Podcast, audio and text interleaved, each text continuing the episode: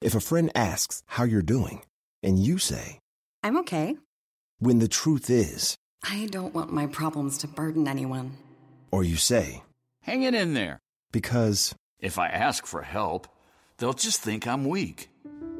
then this is your sign to call, text, or chat 988 for free, confidential support. Anytime. You don't have to hide how you feel.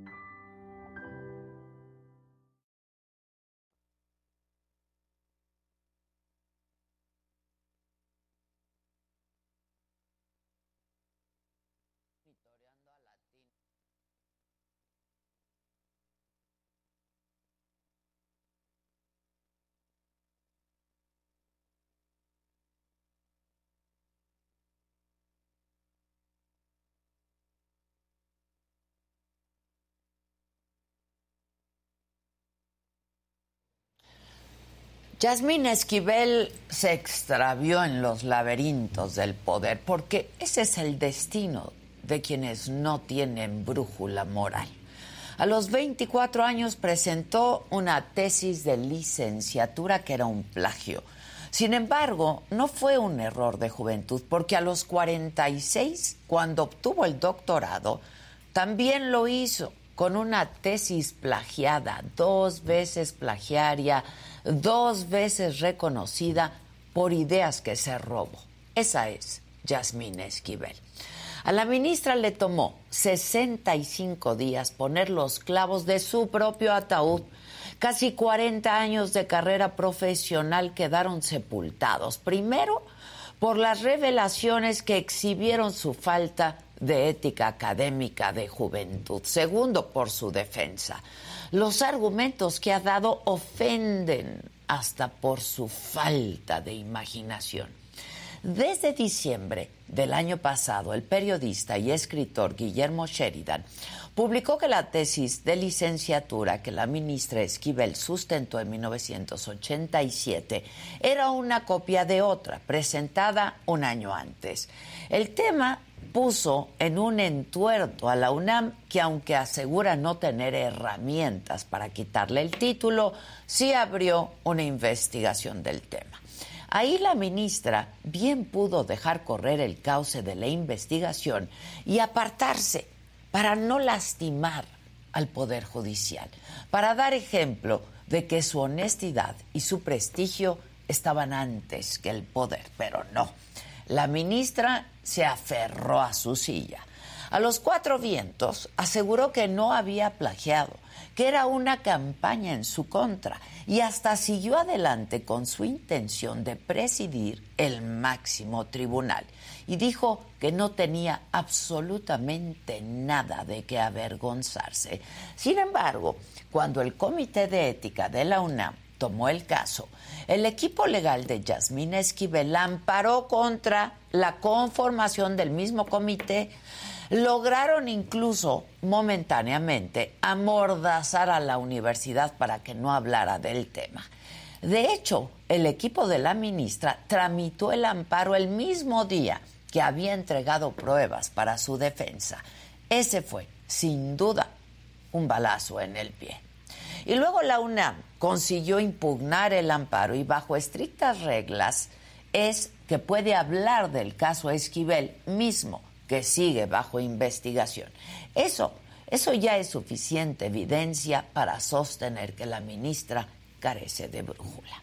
Pero el viernes pasado, y como si hiciera falta, el diario español El País reveló que Yasmín Esquivel obtuvo su doctorado también con una tesis plagiada, de acuerdo con la investigación. Prácticamente la mitad del escrito es una compilación de párrafos enteros de otros autores, sin comillas, ¿eh? Piénsenlo así. Yasmín Esquivel, de entonces, 46 años de edad, y que en ese momento ya era magistrada del Tribunal Superior Agrario, plagió casi 5 de cada 10 páginas que presentó como tesis doctoral. De acuerdo con el país, Yasmín Esquivel robó las notas de traducción, apuntes a pie de página y hasta los títulos de otros autores. Y ojalá eso fuera todo. Pero no. Porque el tiro de gracia vino de su abogado Alejandro Romano, quien dio una justificación que insulta la inteligencia de cualquiera. Cito tal cual la respuesta que dio al diario El País. La posible existencia de omisiones en las citas de autores o de errores en su redacción solo tienen ese significado, el de deficiencias o descuidos, pero jamás una forma de plagio. Cierro comillas. Así como lo escuchan, ¿eh? Dice el abogado que la ministra tuvo errores de cita, errores que se repiten en 209 páginas de 456 páginas de su tesis. Quien avaló el doctorado de la ministra Esquivel fue la Universidad Anáhuac, que rápidamente se sacudió el tema argumentando que tres años después de expedido el título no puede hacer absolutamente nada. En esa institución no existió ni el asomo de una condena, mucho menos la intención de investigar el caso. Aquello no fue ni un carpetazo. Pese a que ya suman dos los casos de plagio, el presidente López Obrador no ha retirado su apoyo a la ministra. El viernes que le preguntaron por este nuevo caso de plagio, el presidente no escuchó ni siquiera al reportero que lo cuestionó. No es nota, dijo, y se fue. Es tan escandaloso y oprobioso, esa es la palabra, todo el caso de Yasmina Esquivel, que por eso no extraña que la presión siga escalando. Ayer, más de 170 académicos de la UNAM y otras universidades en México, pero también del extranjero, publicaron una carta para exigirle a la ministra Esquivel que renuncie ya y se disculpe. Ayer también el senador Germán Martínez presentó un engrose a la solicitud de juicio político del que nos habló aquí mismo contra la ministra, pues adjuntó la evidencia ahora del país. Hasta aquí llegamos. 65 días, dos investigaciones periodísticas bastaron para exhibir que en este país sigue existiendo gente que se encumbra en el poder transando y que tiene tan extraviada, insisto, la brújula moral que se pierde en su propio laberinto de soberbia. Ayer la ministra Esquivel no acudió a sesionar a la Corte y solamente ha hablado del tema a través de su equipo legal. Ojalá esta ausencia sea indicativo de que se va.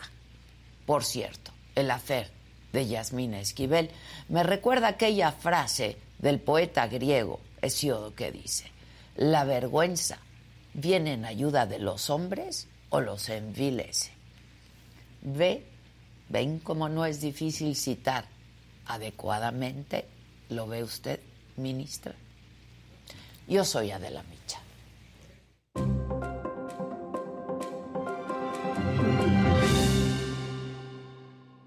Hola, ¿qué tal? Muy buenos días. Los saludo con muchísimo gusto. Hoy que es martes, es 28 de febrero. En los temas de hoy, en la mañanera, se informó que Tesla, la empresa de Elon Musk, se va a instalar en Monterrey, Nuevo León. El presidente dijo que también llegaron al acuerdo para enfrentar la escasez de agua en el estado. En otros temas, el INE rechazó la reforma impulsada por Alejandro Moreno en el PRI, con la que pretendía ampliar su permanencia hasta el 2024 en la dirigencia para llegar a la elección presidencial nueve contiendas estatales y la renovación del Congreso también. La dirigencia del PRI ha informado que van a impugnar la resolución del INE. En Zacatecas, ahí cancelan la feria de la primavera. En Jerez, por la violencia, otra feria cancelada. El presidente municipal de Jerez, Humberto Salazar, detalló que la decisión también tiene que ver con las peticiones de los pobladores que le solicitaron que no organizaran eventos masivos por temor a la inseguridad, ya que se susciten episodios violentos. En el escenario político, el senador de Movimiento Ciudadano Juan Cepeda descartó que vaya a declinar como candidato al gobierno del Estado de México. Cepeda aclaró que el lunes próximo Movimiento Ciudadano va a formalizar su candidatura. Y sobre la marcha de este domingo, el gobierno de Estados Unidos aseguró estar a favor de organismos electorales independientes y con recursos suficientes en México. Y en información internacional, el presidente de Ucrania, Volodymyr Zelensky, destituye al jefe militar de Donbass, la región donde se libran los combates más duros. En los otros temas, Andrea Legarreta gana demanda por daño moral.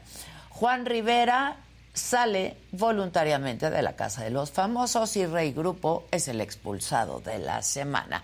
El presidente del fútbol francés anunció su renuncia tras meses de acusaciones de acoso sexual y psicológico. De todo esto y mucho más estaremos hablando esta mañana. A quien me lo dijo Adela, si es que no se vayan, que ya comenzamos.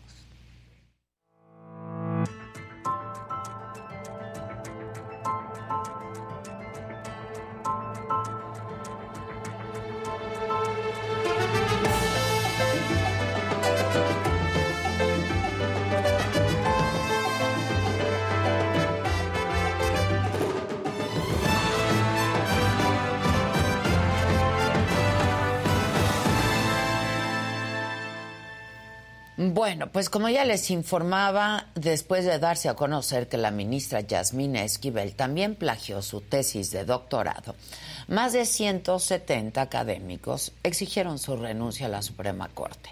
En un pronunciamiento, académicos como José Woldenberg, Julia Carabias, Jacqueline Pechard, Jan Meyer reprocharon la actitud que ha tomado la ministra.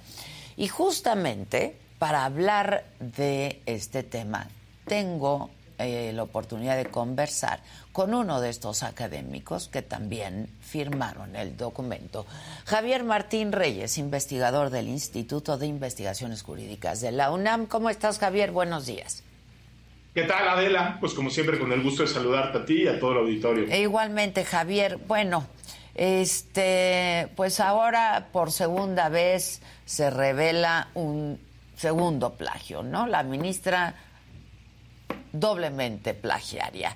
¿Cómo surge, Javier, la intención de hacer este pronunciamiento entre varios académicos, tanto nacionales como internacionales?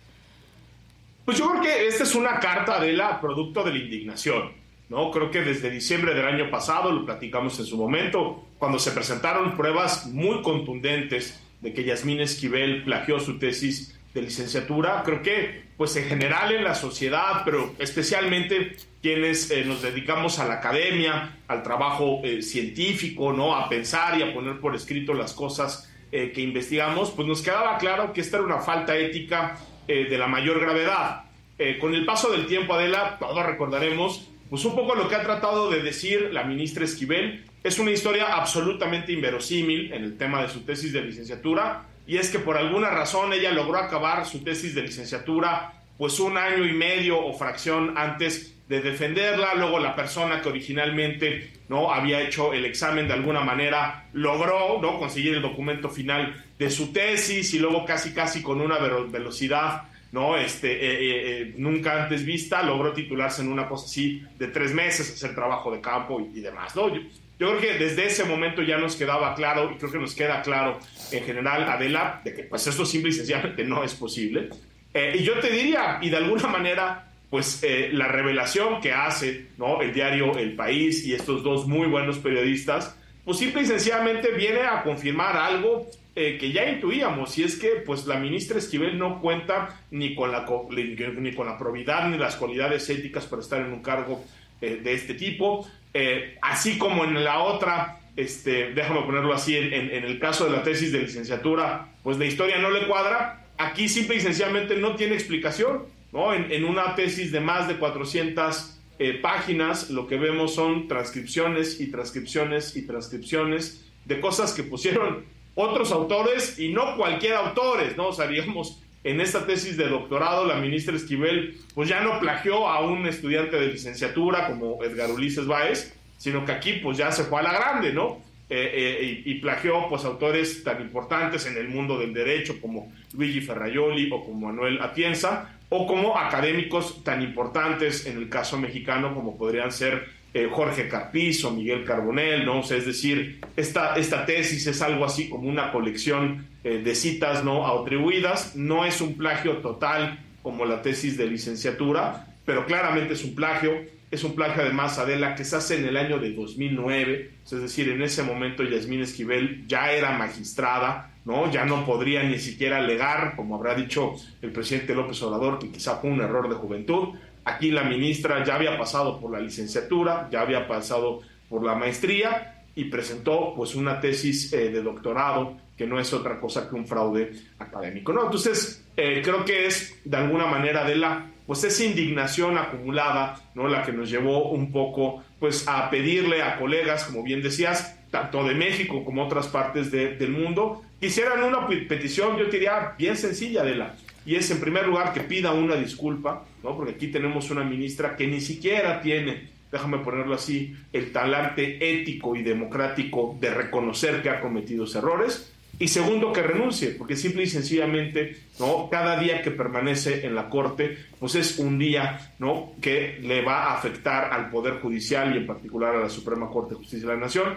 Creo que como país, como sociedad, ¿no? Eh, no nos merecemos tener a una persona así en la Suprema Corte de Justicia de la Nación y es, y es por esto creo que muchas personas eh, firmamos y nos sumamos muy gustosos a, esta carta que ya comentabas, Adela. Oye, más bien la pregunta sería ¿por qué no lo hicieron antes, no? sí, no, y, yo te diría, creo que eh, siempre, eh, por lo menos yo hablo a título personal, por supuesto no puedo hablar ¿no? por las más de 170 personas que firmamos la carta, pero yo sí tengo la convicción, Adela, de que el tema del, de la tesis de licenciatura era algo que se tiene que procesar por las vías institucionales. Eh, a mí me dio mucho gusto que en su momento la universidad, también lo platicamos en su momento, de alguna manera cambiara la posición. ¿no? Originalmente había una posición ahí eh, que sugería que ya no había nada que hacer. Después el rector Graue sale y dice, no, sí vamos a activar un comité muy importante que es el Comité de Ética eh, Universitario Creo que yo por lo menos le tengo muchísima confianza a ese órgano. Ahí están académicos y, académicas muy destacadas, eh, Adela, de las más variadas disciplinas. entonces creo que muchos, y ya hablo a título personal, pero estoy seguro que algunos compartirán eh, mi posición, estábamos esperando precisamente ¿no? que fueran los órganos de la propia universidad quienes se pronunciaran. Oh sorpresa, nos enteramos en el camino de que la ministra eh, Yasmín Esquivel aunque había dicho al inicio que no tenía nada que temer y aunque nos había dicho que iba a acudir a las instancias y que se iba a defender y que confiaba en la máxima casa de estudios y que estaría atenta a la respuesta ¿no? que dieran los órganos universitarios, eso nos dijo por un lado una cosa y por otro lado que fue lo que hizo presentar un juicio de amparo, ¿no? donde solicitó, imagínate nada más de entrada, que la UNAM no pudiera hablar eh, del caso, por fortuna esa es una suspensión que ya se revocó, pero lo que hizo Yasmín Esquivel a través de esa impugnación Adela fue cuestionar la integración misma del Comité de Ética Universitario. O sea, es decir, ese juicio de amparo que ahí sigue vivo Adela, que no se ha resuelto, podría tener como efecto que ese comité jamás puede emitir una resolución final en el, en, el caso de, de Yasmín Esquivel, ¿no? Entonces, yo sí creo que las cosas han ido cambiando, ¿no? Digamos, pasamos de un momento donde parecía que por fortuna la universidad estaba haciendo las cosas este, eh, muy bien, a otro donde por una decisión de la propia Yasmín Esquivel, que sigue en el cargo, que presenta un juicio de amparo, que genera una apariencia de conflicto de interés eh, brutal, porque pues imagínate nada más, ¿no? Las personas que resuelvan esos juicios de, amparo, pues saben que la ministra sigue en funciones, saben que jerárquicamente está eh, por encima y hoy estamos en un estado de cosas donde simple y sencillamente no se puede avanzar con esa resolución por esa impugnación que presentó Yasmín eh, Esquivel. Entonces, tío, sí creo que han ido cambiando las, las circunstancias, ¿no? De nueva cuenta, eh, de alguna manera la tesis doctoral, pues ya es, la, era así como que una confirmación de algo que ya era difícil de negar, pero que hoy es absolutamente eh, innegable, ¿no? Todavía en el caso de la tesis de licenciatura, pues nos podía, nos podía platicar este cuento que ya hemos mencionado Adela, ¿no? De que ella fue la plagiada y de que Edgar Ulises Báez eh, pudo tener acceso a su tesis, es decir, esta serie de, de cuestiones que no se sostienen con la evidencia dura. Pero pues en el caso de la tesis doctoral, pues ni modo que nos diga que Ferrayoli eh, eh, o Catienza o que Peces Barba o La que a ella, ¿no? Este, Sí. o que el, el finado Carpizo le copiaron a ella su tesis este, de doctorado, ¿no? Ya nada más faltaba que nos, que nos dijera eso, que viajaran en el, en el tiempo o que revivieron, ¿no? Y salieron de ultratumba para, para, para viajar. Bueno, eso es simple y sencillamente este, absurdo, eh, eh, Adela. Entonces, digo, sí creo que pues ya en este momento, si de por sí era difícil, eh, por lo menos a mí sí me queda claro que es absolutamente insostenible la posición de Yasmín Esquivel en la Corte. Insostenible, pero todavía insiste el abogado que eh, en, en este caso de la tesis doctoral se debió a deficiencias o descuidos, ¿no? De que de citar, pues se puede muy fácilmente decir, yo lo acabo de decir, cito textual, ¿no? y, se, y se puede hacer. Y, y tú lo hiciste muy bien. ¿Por, por qué? Pues porque hay que darle crédito a las Pues ideas de otras claro, personas, ¿no? claro. Es, es, es así de sencillo, Adela, ¿no? Entonces, yo diría, caray, pues mira, en una tesis eh, doctoral, mira, los doctorados no son medallitas, no son condecoraciones, no son cosas nada más para andar presumiendo. O sea, quien haga un doctorado es porque quiere hacer una investigación que le aporte algo al conocimiento de alguna eh, eh, disciplina y se pueden hacer muy buenas tesis de doctorado en, Derecho, Adela, con aportaciones muy puntuales. Y lo que hizo la ministra Yasmín Esquivel, si uno revisa el índice, pues la verdad es como un trabajo monográfico, echa muchísimo rollo, ¿no? O sea, digamos, se tarda prácticamente 370 páginas a llegar al punto que ella quería llegar, que era un tema de ampliar derechos fundamentales, crear nuevas vías, ¿no? Para defender derechos. De nuevo, cuentas, es un tema que puede ser absolutamente aceptable. ¿Cuál es el problema? Que pues las 370 páginas anteriores están llenas de párrafos que ella no escribió. O sea, digamos, esto es tan burdo, Adela, ¿no? Que, por ejemplo, plagia a un jurista, a un abogado muy importante en México, que es Ignacio Burgoa Odiguaya, ¿no? Y Burgoa, ¿no? En el texto que le plagió Yasmín Esquivel, pues en una nota al pie pone, este tema yo ya lo traté en otro de mis libros, ¿no? Las garantías individuales. Bueno, es tan burdo el plagio de Yasmín Esquivel que copió literalmente la nota al pie, ¿no? Entonces Yasmín Esquivel dice, este tema yo ya lo traté en otro libro que no escribí, ¿no?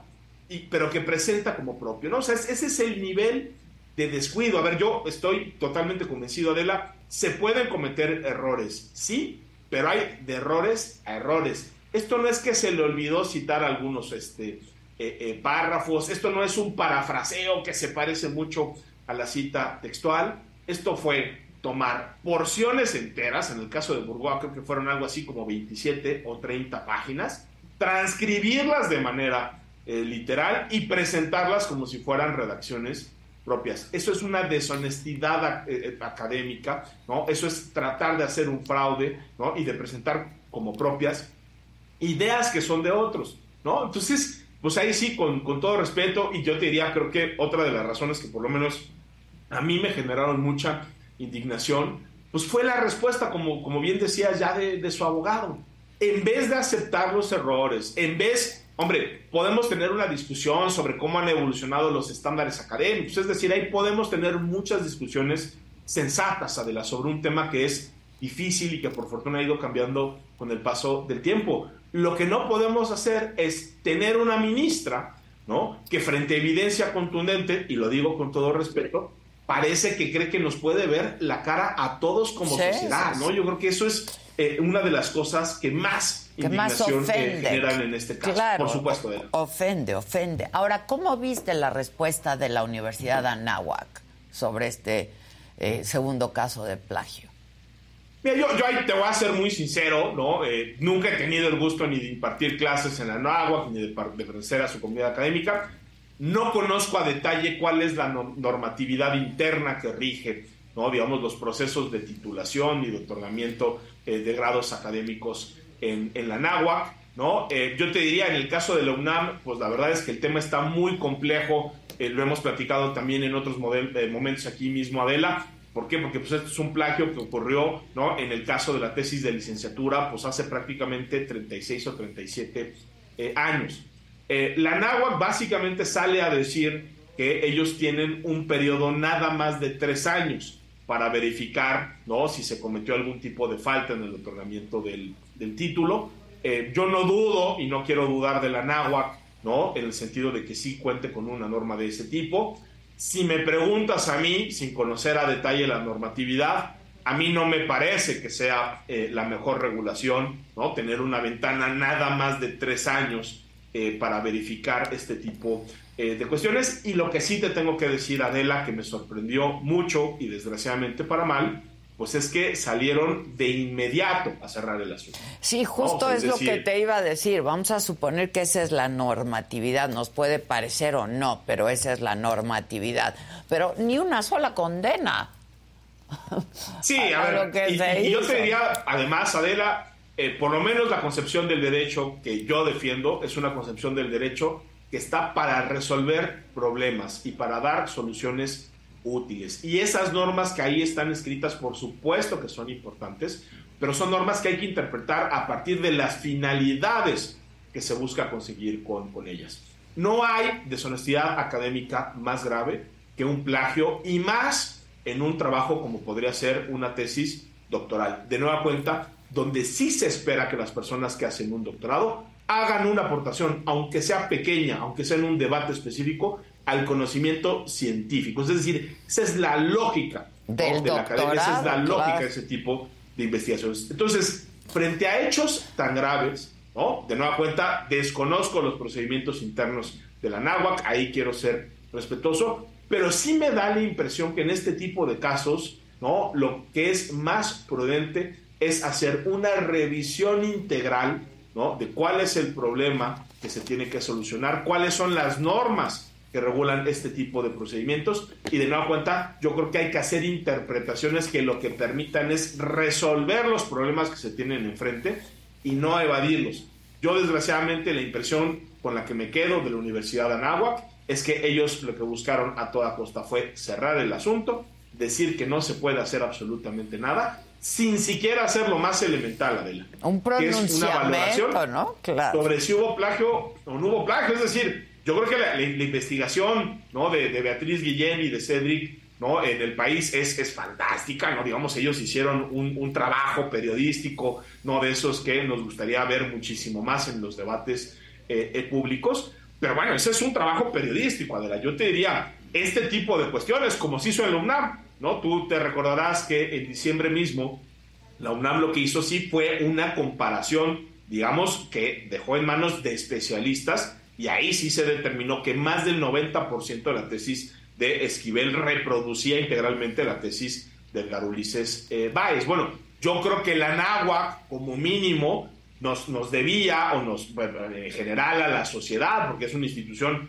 importante, relevante, que tiene su eh, su prestigio. Yo creo que lo, menos que tenía que hacer la NAWAC es una investigación para cumplir con el primer paso eh, que tiene que cumplir cualquier tipo de, eh, digamos, de autoridad académica, diagonal ética, que es decirnos qué pasó, estabilizar la verdad, hacer una investigación, ver si en efecto esto que los periodistas publicaron es correcto, si esos plagios eran como ellos dicen, si hay otros plagios adicionales también, caray, pues no habría que descartar que quizá los programas informáticos que utilizaron los periodistas no hayan detectado todos los plagios. Creo que ahí se podía hacer una investigación eh, más exhaustiva de entrada para saber qué pasó Adela. Y luego ya viene una discusión que jurídicamente puede ser compleja, eso no lo vamos a negar Adela, que es que qué tipo de consecuencias puede tener. Claro. Pero para saber cuáles son las consecuencias de un acto, primero lo que necesitamos es tener claridad de qué fue lo que sucedió. Y sí tengo la impresión de que la resolución de la NAWAC simple y sencillamente lo que hizo fue pues cerrar el debate, cerrar la posibilidad de que podamos conocer con exactitud cuál es la magnitud, ¿no? digamos, de las irregularidades que eh, acontecieron en esa tesis de doctorado que presentó Yasmin Esquivel. Oye, Javier, a ver, te hago un par de preguntas más sobre este asunto. Uno, no se presentó a sesionar ayer la ministra. ¿Esto pudiera ser indicativo de algo, crees?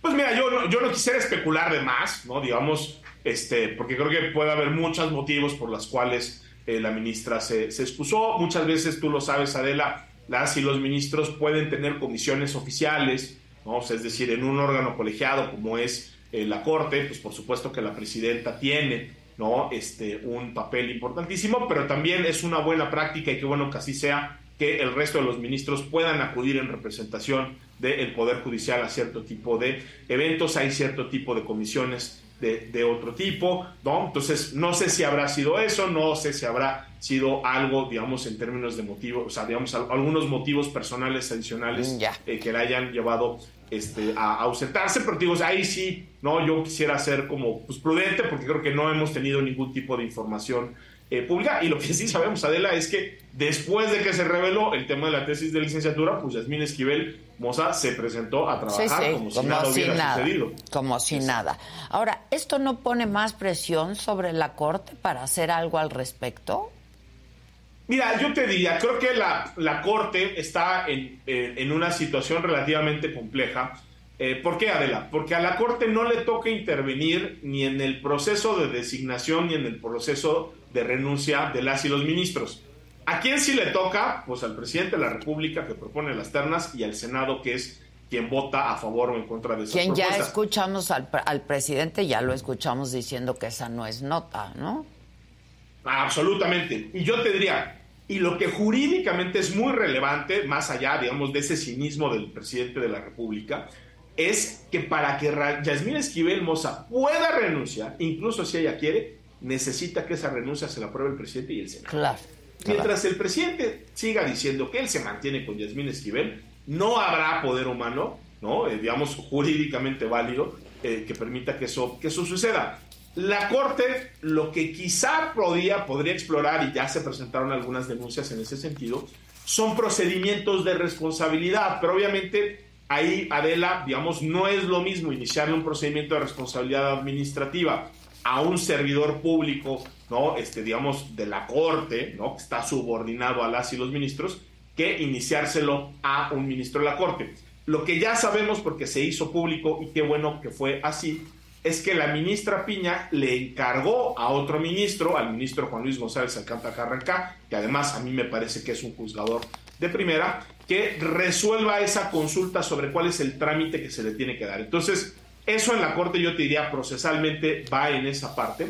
Y lo que hay que decir también, Adela, es que yo tengo la impresión de que algunas de las acusaciones que se le hacen a Yasmín Esquivel y que, podrían procesarse en la Corte por la vía administrativa son decisiones que van a depender del cual sea el resultado eventualmente de lo que diga la UNAM. Por eso esa suspensión y ese amparo que presentó la ministra Esquivel no solo entorpece digamos, lo que la UNAM pueda decir o hacer con el caso, sino que también obstaculiza eventualmente que la Corte pueda tomar cartas en el, en el asunto, ¿no? Por eso sí creo que fue, pues, escandaloso, desafortunado, este, eh, caray, una cosa eh, de verdad que yo creo que, este, que es imposible, ¿no?, de justificar, pues, el hecho de la que, la ministra ni siquiera se haya tomado, no digamos, una licencia para presentar ese amparo, ¿no? Ella desde su cargo promueve el amparo, pide que silencien a la UNAM, pide que el comité no resuelva y desgraciadamente por esa decisión que hay que cumplir, porque pues aunque no le gusta al presidente, la ley es la ley, ese proceso en el ámbito académico pues sigue un poco pausado, Adela. Este, y finalmente te pregunto ya sobre este otro tema de la marcha. Bueno, esta no fue marcha, esta concentración del domingo en defensa del, del INE. ¿Cómo viste el discurso del exministro Cosío el domingo? A ver, yo, yo creo que el ministro o el ministro Retiro Cosío dijo lo que muchos pensábamos y lo que muchos queríamos escuchar. Es decir, el ministro Cosío lo dijo con mucha claridad. Estamos aquí para qué? Para hablarle a los tribunales, para hablarle a la Suprema Corte, para hablarle a todas las personas juzgadoras que van a estar encargadas de resolver las impugnaciones en contra del Plan B. Creo que fue un mensaje de confianza, ¿no? Frente a las descalificaciones del presidente, que critica a diestra y a siniestra al Poder Judicial y que critica a la ciudadanía que toma las plazas. ¿Por qué? Porque es un derecho ciudadano poderse eh, manifestar. Creo que el mensaje del ministro Cosío o del ministro Retiro Cosío fue un mensaje que llama a la concordia, sí, pero sobre todo a la responsabilidad. ¿no? Sabemos que las presiones, Adela, sobre el Poder Judicial van a ser brutales y creo que lo que decenas o cientos de miles salimos a pedir ese día fue simple y sencillamente que la Suprema Corte, que el Tribunal Electoral, que los jueces de distrito, que los magistrados de circuito hagan su tarea, que hagan su chamba, que se tomen en serio la Constitución. Y si hay elementos suficientes para invalidar o para inaplicar esta reforma electoral, y yo estoy convencido, Adela, de que hay muchísimas razones por las cuales la reforma electoral de 2023 tendría que ser invalidada en su totalidad, que lo hagan sabiendo que si cumplen con ese mandato, habrá una buena parte de la ciudadanía que les reconocerá que cumplan cabalmente con, ese, eh, eh, eh, con esa encomienda, a pesar de que esas presiones, hay que decirlo, Adelas, pues sí sabemos que van a ser brutales durante los siguientes meses. Sin duda. Bueno, pues como siempre te agradezco mucho, Javier. Vamos a ver qué pasa en los siguientes días. Te agradezco mucho, Javier Martín Reyes, y estemos en contacto, si me lo permites. Muchas gracias. Un abrazo. Por supuesto que sí, Adela. Un, abrazo. Un abrazo desde aquí. Oigan, hoy, hoy es martes, hoy toca Saga Live, 7 de la noche en punto por este mismo canal. ¿Eres feminista? Oye, y nunca habías tomado nada, nada, Con la esposa de tu papá, bien. Tú pensabas que nos íbamos a romper la madre. No, yo dije, no, se van a agarrar. fui violentada durante un mes y medio por el compañero actor que está... Eh, el pas esa persona que violó a una compañera, no sé cómo se llama. Pero no va a salir. ¿No está, está condenado? ¿Está condenado? Me contó a mí asqueada que este señor la quiso besar en la boca el día que la conoció. ¿Y por qué no variar. declarar? Porque la amenazó Fernando. Fernando coaccionó a todas. ¿Quién Fernando? Porque lo que digo con Adela, no sabes las repercusiones que ah, tiene contra mi persona. Todo pasa aquí, ¿eh? Por si. De verdad. Por si ocupa. Entonces, me dice, ok, sí lo vamos a hacer, cabrón. Yo confío en ti, cabrón. Ya, ya sabes, yo, te creo, cabrón. Órale. Eso es lo que está haciendo ahorita. Órale, va. güey. Yo te puedo hablar como cuando tú quieras. Y ven el pedo que yo me metí por unos lentes. No manches, güey.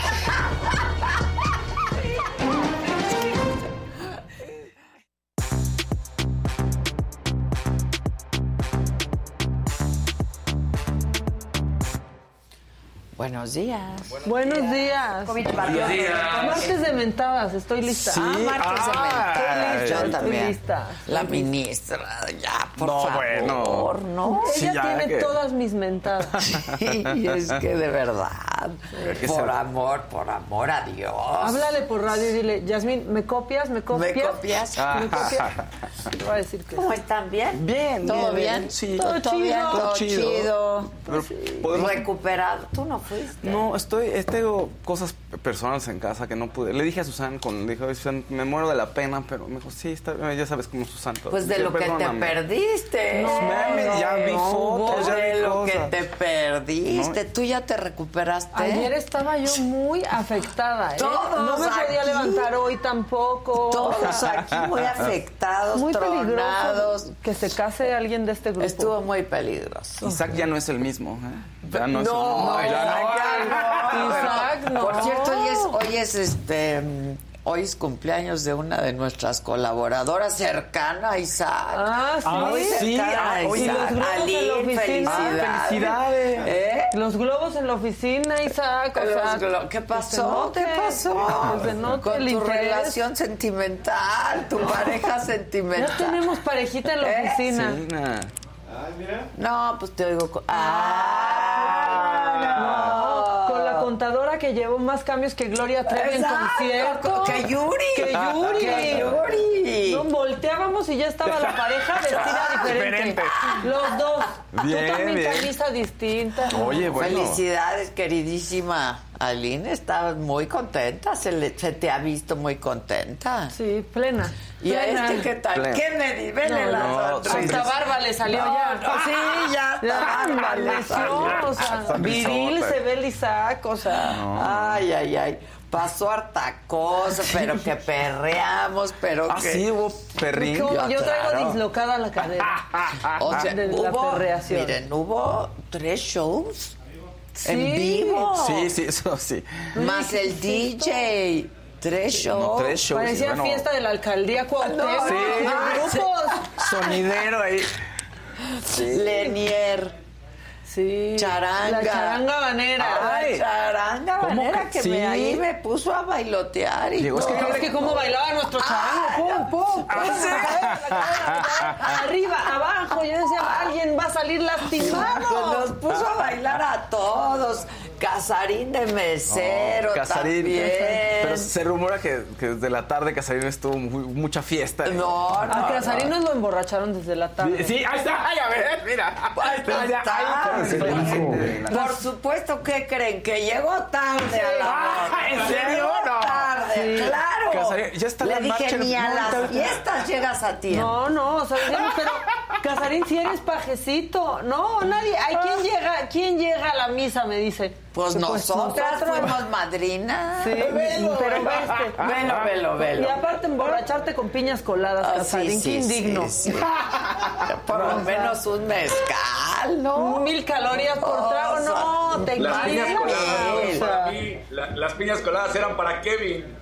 Ah, Kevin. las piñas coladas para el Kevin. Pero se rumora que Mira, te sí, emborracharon y te quedaste Si dormido se toda alcanza a ver un si se alcanza a ver un vasito al lado, ese estaba lleno de tequila y ese era el mío. Ah, ya se me hacía raro. Yo pensé que era tu agüita que andabas haciendo el reto Bonafont. Pero velo, se quedó en el Acapulco. Acapulco Sí, Fest. Miren, miren.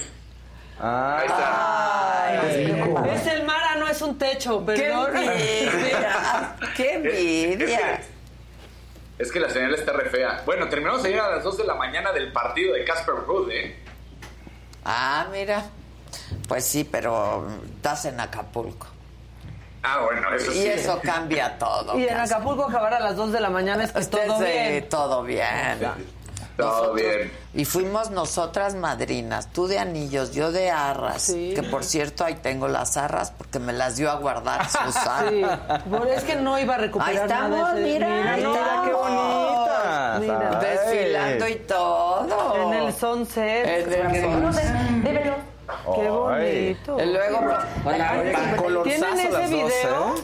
luego yo atrapé las flores, me cayó el ¿Ah, ramo sí? Sí. y Maca el liguero. Sí, sí, no, sí. No, no, no, Boda no. doble. Vean, vean, yo ahí bailando con el Hoy con el globo. charango. Con el charango. El charango mayor. Que decíamos, híjole, está. No, pero ve aparte. ¿Qué tal movía la casa? Bueno, no, claramente no es viendo, ¿no? Ah, es que salió en Publimetro. No, no, pero me estaba enseñando a perrear. Pero no, no es modelo, es el eh, uno de los vocalistas Te de quedaba la chaparrito, manita. Ah. o sea, No, no, no, Así no. no, se- no hay acomodo, ¿eh? Así Exacto. pasado no hay acomodo. Y luego, Car ¿eh? El Jairo, el Jairo, el Jairo. Que vimos al otro día en el avión y, Y yo ya le quería. Y ya estaba otra vez. Báilale, báilale, mi Y Jairo. le daba. Y le daba. Pero no saben el talento de Jairo. O sea, movía como así. Miren, hasta yo Miren, perría miren. la Mira, Paula, siéntete orgullosa. Y lo- vean. Perreando. Perreando. Pues sí, porque nos inspiró el Jairo a todas, la verdad, con el perreo. Y el hermano del novio. Que está bailando de codo, a codo, codo, codo, codo. Y ya to- todas queríamos aprender a bailar con ese ritmo de todos. Marianita H, que estaba por ahí, dice, es lo más cercano que he tenido en los últimos meses. Subió al escenario Claro, también. subimos, todas sí. subimos. Y luego cargaron a la hamaca cuando se... se- bar mitzvah. Que ayer dijeron que era mi bar mitzvah. O Cuando sea- le cayó el liguero, ya todos ahí bien, cargando ¿no? a Ya. la hamaca. A Sí. ver, a ver. A mí también en esa cargada me, me agarraron cosas que no me han agarrado en años. Gracias, O muchachos. sea, ¿no? gracias, compañeros, descubrí que tenía ciertos lugares. Otros puntos. ahí. Otros puntos, o sea, Ahí está. que ahí la Yazbet, que ustedes la ven ahí, que aquí Mira, Kevin viendo. se fue Sí. porque la lo pateabas. ¿Ve? ¿En dónde te pateó? Entre las piernas le Ay, diste una patadita. mira, y entonces ahí me recibe Adela. Claro. No. No, no, no. Qué fiesto, no, me, no. me les voy a caer, me les voy a caer. Qué fiestorronón. Vean, vean. Qué bonita. Susan. Y yo me, Ay, yo me llevé el ramo. Justo ayer yo dije en esta mesa, no hay que contar nada hasta mañana para hacer Exacto. toda la reseña. Toda la reseña. La verdad, fue una super fiesta. Sí. Felini y Ayuber están felices. Fue mucha diversión, o sea, Adela y yo de repente decíamos, Nos ¿qué padre? ¿Qué pasa? Y luego salió el otro grupo y luego otra sorpresa. Cada Y 20 lo- mil. Cada No, bueno. 20 mil Pues, pasaba. ¿Cómo no? Si lo, Susana está en la producción. No, y entonces tengo que volarlos, y entonces tengo que llegar, entonces la van a traer a uno. No, no, Susana no, estuvo, no, yo así de bueno, ya, se, Se armó la festival. banda completa. Sí, se de hecho, en Acapulco pensaron que ya regresaba el Acafesti, ¿no? Ay, Es la- no, era la boda fue la de boda de Susan. Susan. Sí. Co- había cocos, este, había Se partió el pastel en algún momento. ¿A qué hora? ¿A las seis de la mañana? Nosotros nos fuimos tardísimo. Como y a no las se tres, partió. ¿no? Tres y media Y por no- ahí. Y no se había partido todavía. No, no. Ahora, ya. ojo, llegamos a las cinco y media. Sí, sí, también es o que- sea, ¿no? Casi cumplíamos el maratón de 12 Sí. horas. No, nosotros sí, mira. Ahí está, mira, Chalín Ah, y Gisela. Chalín y Gisela. Sí. Ah, qué bonito. También fueron padrinos. Una maca.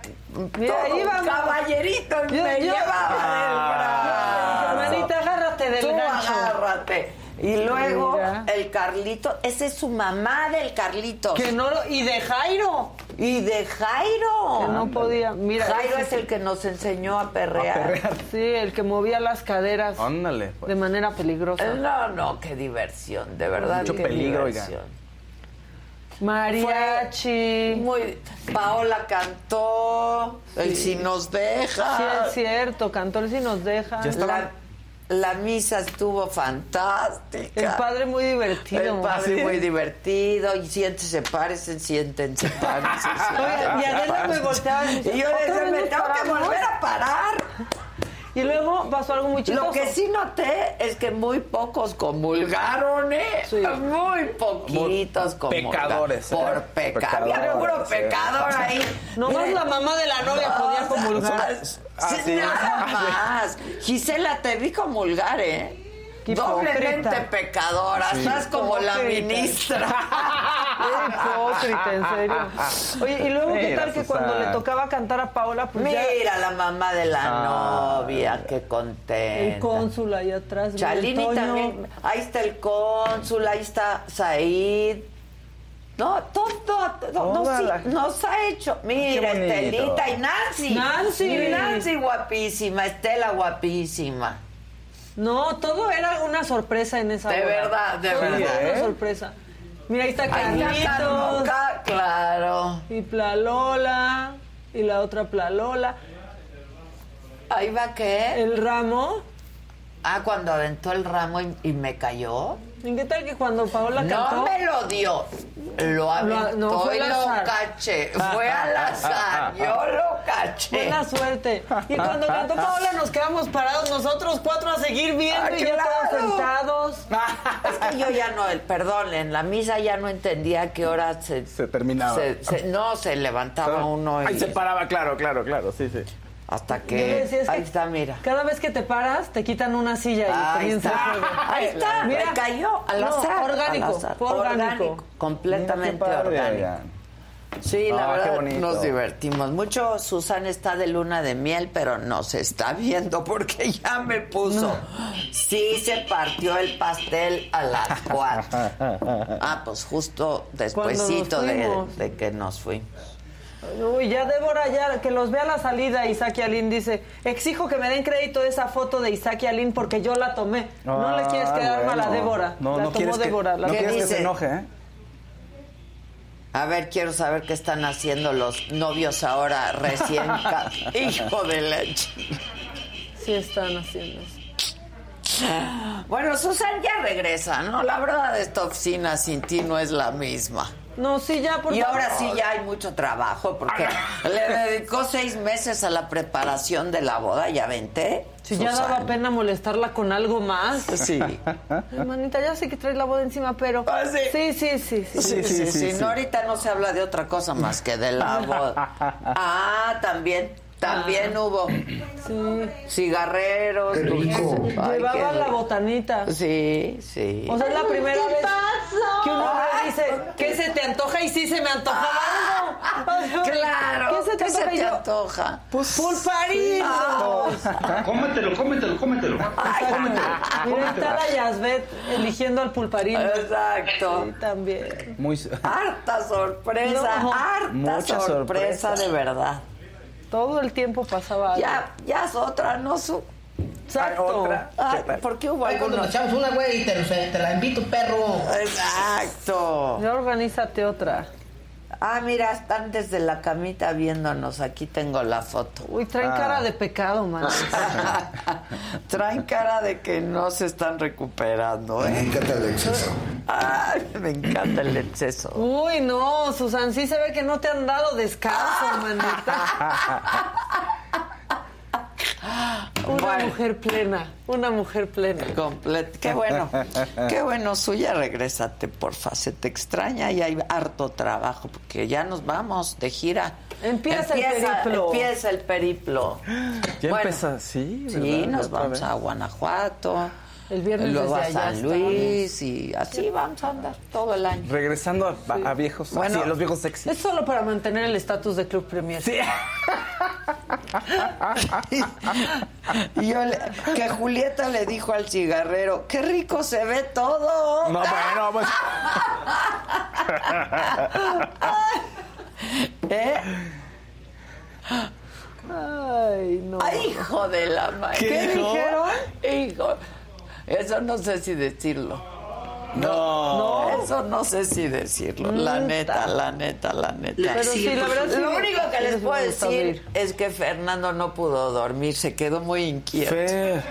Muy inquieto se quedó. De hecho, Tú que ya porque pudo. Con el O sea, globoflexia. sigue sin poder dormir. Es que ustedes no saben, o sea, no- en serio no saben cómo se movía ese muchacho. Así nos, ¿cómo se movía ese Todo el mundo, o sea, era como de, oigan, pero es que hay que para- pararnos a bailar porque está el grupo. Y no podíamos porque estábamos viendo cómo se movía el joven. Sí, sí, no podíamos. ¿Cómo se le movía todo al joven? pegriloso. Como péndulo, Muy pegriloso. manito, como péndulo. Y luego todavía en el avión me ve y me, y me hace, no.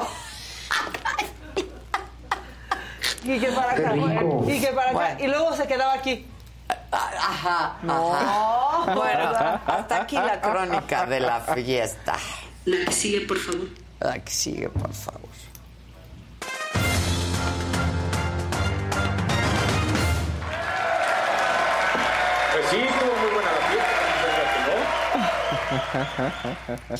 ¿Qué onda, mira?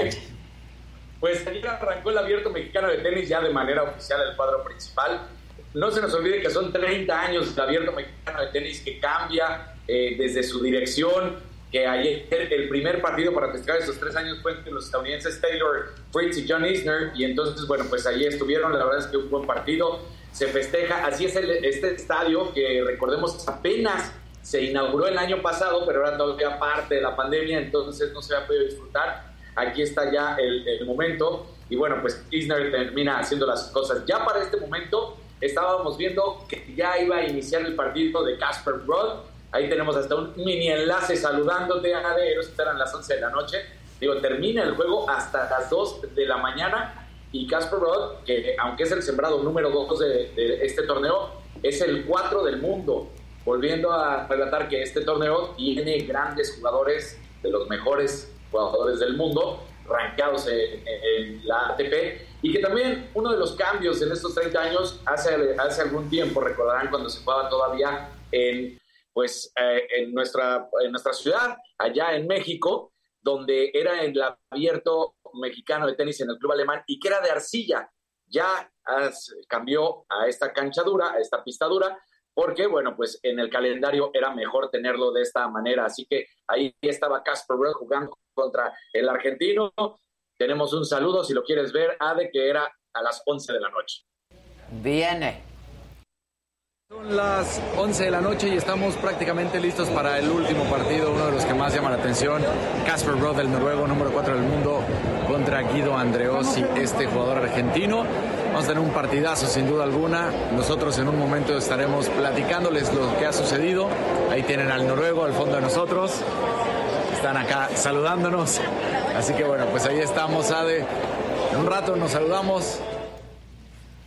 No, bueno. Oye, por cierto- Está sudando, Casarín, hace mucho calor. Estoy- No.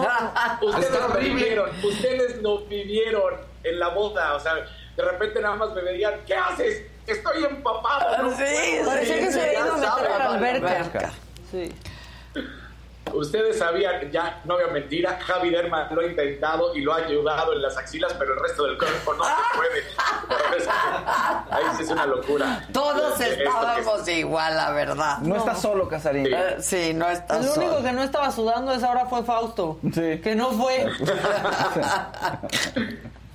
Oye, bueno, Novak Djokovic, el serbio, se convierte en el tenista que más semanas ha estado como el número uno del mundo. Ya tanto rama femenil como rama varonil gana y, bueno, se pone a la cabeza, es el número uno. La número dos es Steffi Graf, no se nos olvide. Ahí estamos viendo todavía imágenes del abierto, en lo que es este recuerdo de esos 30 años, los últimos campeones, todos los que han estado en estas escaleras que te llevaban y lo que decíamos ya de Novak Djokovic, que es pues el máximo ganador en cuanto a semanas se refiere. Eh, 35 años de edad tiene Novak Djokovic y llegó a 378 semanas como el número uno del mundo. Estaba empatado con Steffi Graf con 377, pero ahora él es el número uno, ya sea en rama varonil o rama femenil. Y de ahí nos vamos a los premios The Best, porque ayer la FIFA da a conocer, recordemos que se separó hace unos años, primero eran por separado, luego se unieron y luego se volvieron a separar estos premios que reconocen al mejor futbolista, a la mejor afición, a la mejor selección, al mejor entrenador, a la mejor entrenadora, a las mejores jugadoras. Y ayer se da a conocer de Premios de Best. Prácticamente era un hecho que pues quien acababa de ser campeón del mundo, que era la Argentina, se iba a llevar todo. Se llevó a la mejor afición, se llevó al mejor entrenador, se llevó al mejor jugador que es Leonel Messi, se llevó al mejor portero que es el Dibu Martínez. Entonces, pues Argentina prácticamente dominó Scaloni, también ahí lo veíamos como el mejor técnico. Las votaciones fueron muy cargadas hacia Argentina y sobre todo porque acaba de ser campeona del mundo. En la categoría femenil hubo hay críticas, la verdad, porque dice Alexia Putelas, esta jugadora del Barcelona vuelve a ganar, vuelve a demostrar que es la mejor jugadora. Pero decían, ¿por qué no voltean a ver a otras jugadoras de otros equipos? Porque parecería que solamente conocen a Alex Putelas. Y por ejemplo, o también si Uy, denle control al suprimir al Dani. Fue, ah, fue por un, le puso, le trabó para irse por un café. Pues Yo creo, yo creo, claro, claro. Un vasito de agua café. por ahí. Sí. Bueno, pues vamos al que sigue mientras. Mira, si era nuestro regresar Se sí, exacto. Y si no, se quedará por Por allá. allá, si no, y si nunca no, lo se fue. quedará por allá. A ver, venga. Sigue pues.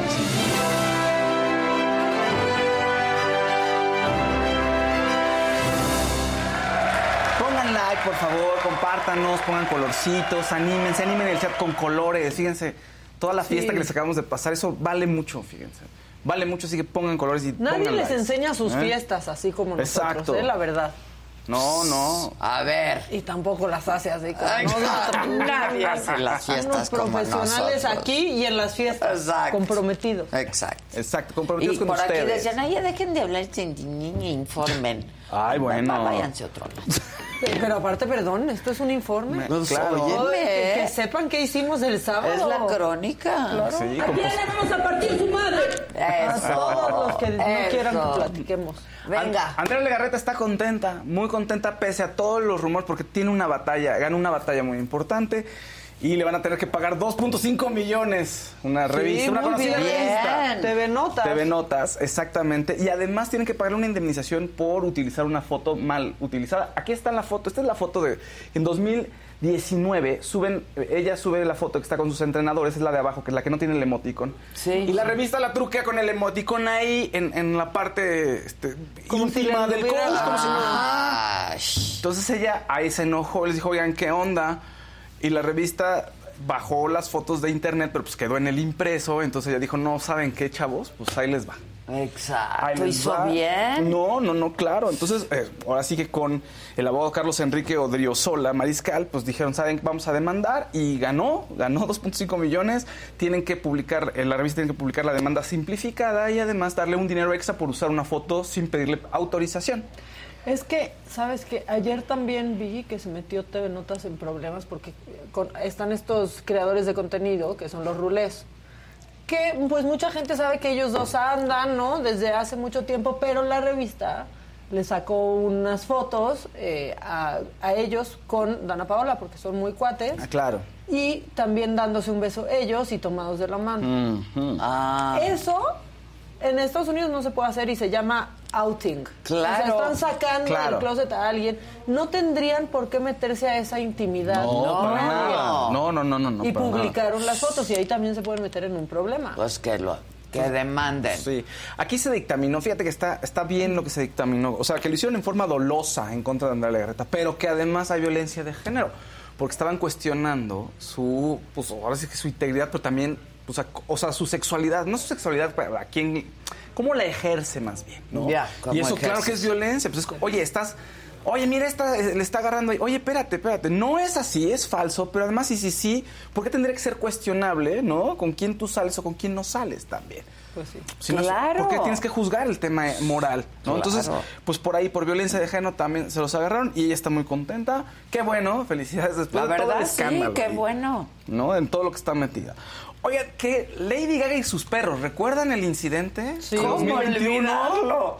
Pues hay un giro en la historia. Hay un giro. Está, ahora le están demandando ¿A ella? a ella. ¿Quién le está demandando? La persona que le regresó los perros, Jenny McBride. A ver, ¿qué ocurre? En 2021, eh, el, pa- el su paseador de perros trae a sus, a sus perritos Qué padre y llegan a asaltarlo, Sí. a quitárselos y le disparan al paseador, dos Sí, personas. claro. Los perros se van, pero es fallido, pero regresan. Dos días después aparecen gracias a una mujer que se llama Jenny McBride, los lleva a la comisaría. Y resulta que ella estaba involucrada aparentemente, que ella andaba con el papá de alguno de los perpetradores. Está bajo libertad condicional. Bueno, pues ella está demandando porque Lady Gaga había ofrecido una recompensa de 500 mil dólares a quien le regresara los perros. Y dice, yo la quiero reclamar, hazme favor.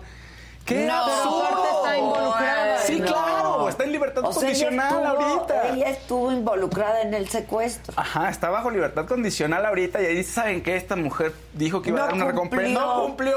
Y además está pidiendo pues un millón más por porque es una falsa recompensa. O sea, como que dijo que iba a dar la recompensa y no la dio, entonces también por eso quiere... ¿Cómo se la va a dar al dinero. secuestrador? ¡Qué absurdo! Una de las indiciadas. Ah, ¿No? No, sumamente absurdo, ¿no? Pues sí. Pero así, Pues sí. así las cosas allá que demandan por todo, bueno, así las cosas allá. Shakira habla por primera vez después de su canción con Bizarra. Da una entrevista a Enrique Acevedo de Enemas, como decimos aquí. Enemas. Exactamente. ¿Por qué le ponen enemas a un canal? No sabemos. Enemas. No Suena sé, muy raro. el nombre no promete una buena experiencia, ¿no? No, O sea, pues, ni, el no. na- ni el nombre ni nada. Para Enemas. nada. Que, Ok. ¿no? Y que ¿Y estuvo padre la entrevista? Estuvo bien, estuvo bien. Tampoco, tampoco dijo cosas así alarmantes o cosas tan importantes como de, de que generan millones y millones de visitas, pero está interesante. Dice, a ver, mis canciones las uso como catarsis. Mejor que ir al psicólogo. Ay, ya lo habíamos dicho aquí. Te dijo. O Sí, sea, ¿Ves? sí, O sea, está más divertido ah, ver la canción con escuchar la canción nueva con Carol G, Shakira y lo que pues, dice. claro. Claro. No, sí, sí no fue, no fue tan espectacular, la verdad. Pero bueno, dice, fui una antes de entrar con la sesión de Bizarrap y otra después, Bueno, pero le consiguieron la entrevista. Sí.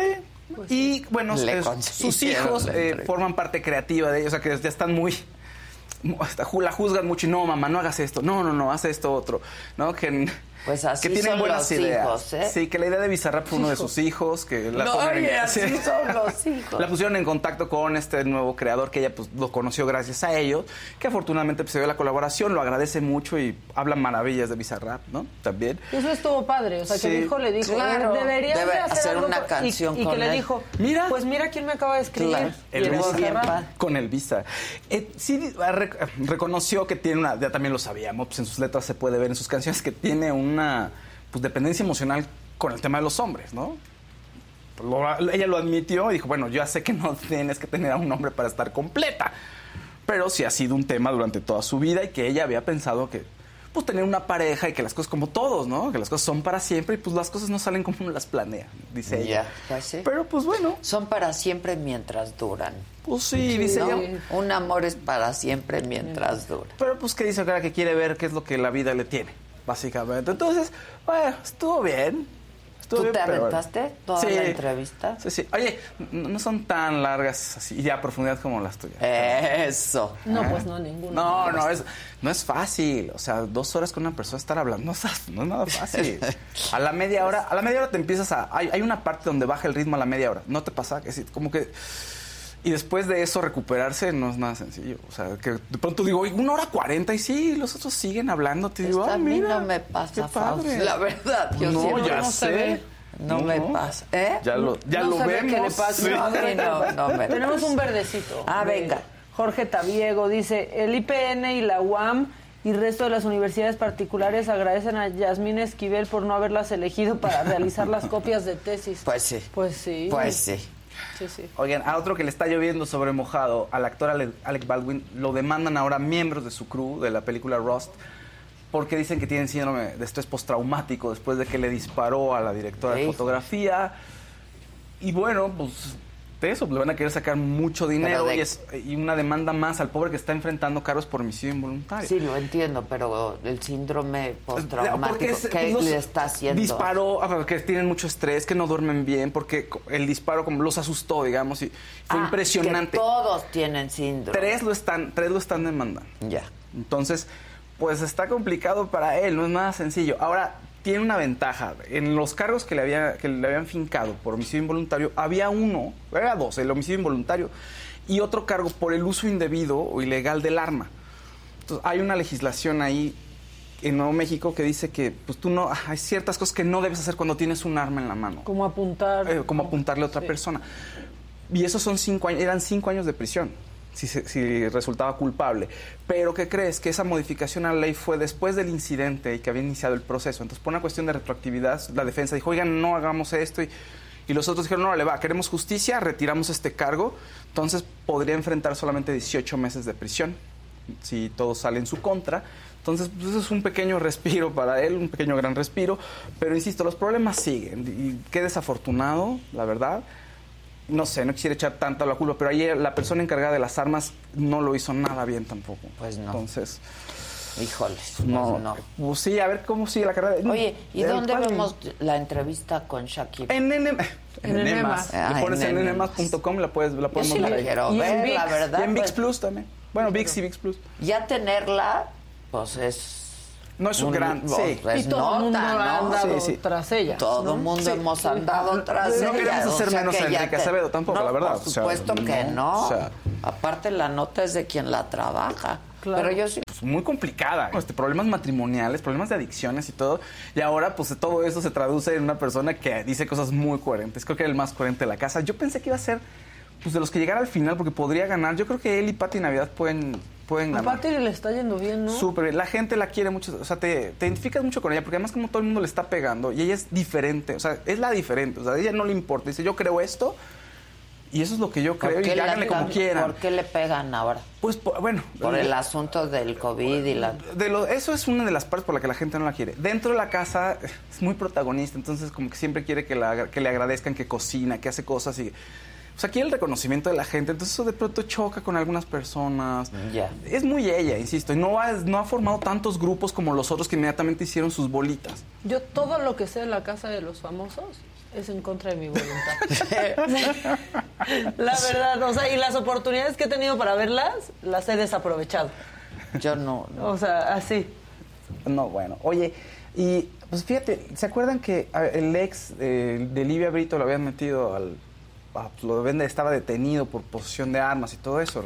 Bueno, pues salió una entrevista con Jordi donde ella es- estuvo hablando de su vida y habló sobre una relación que tuvo con Danny Frank, el músico, entonces un- platicó cosas horribles, que la había violado y había abusado de ella, y había golpes, estuvo 11 años ahí, ¿no? Bueno, terrible lo que ocurrió, que no había denunciado ni nada, pero pues aunque no haya denunciado ahorita, con esto va a ser un huracán para el cantante colombiano, porque va a tener que manejarlo de alguna manera. Pues sí.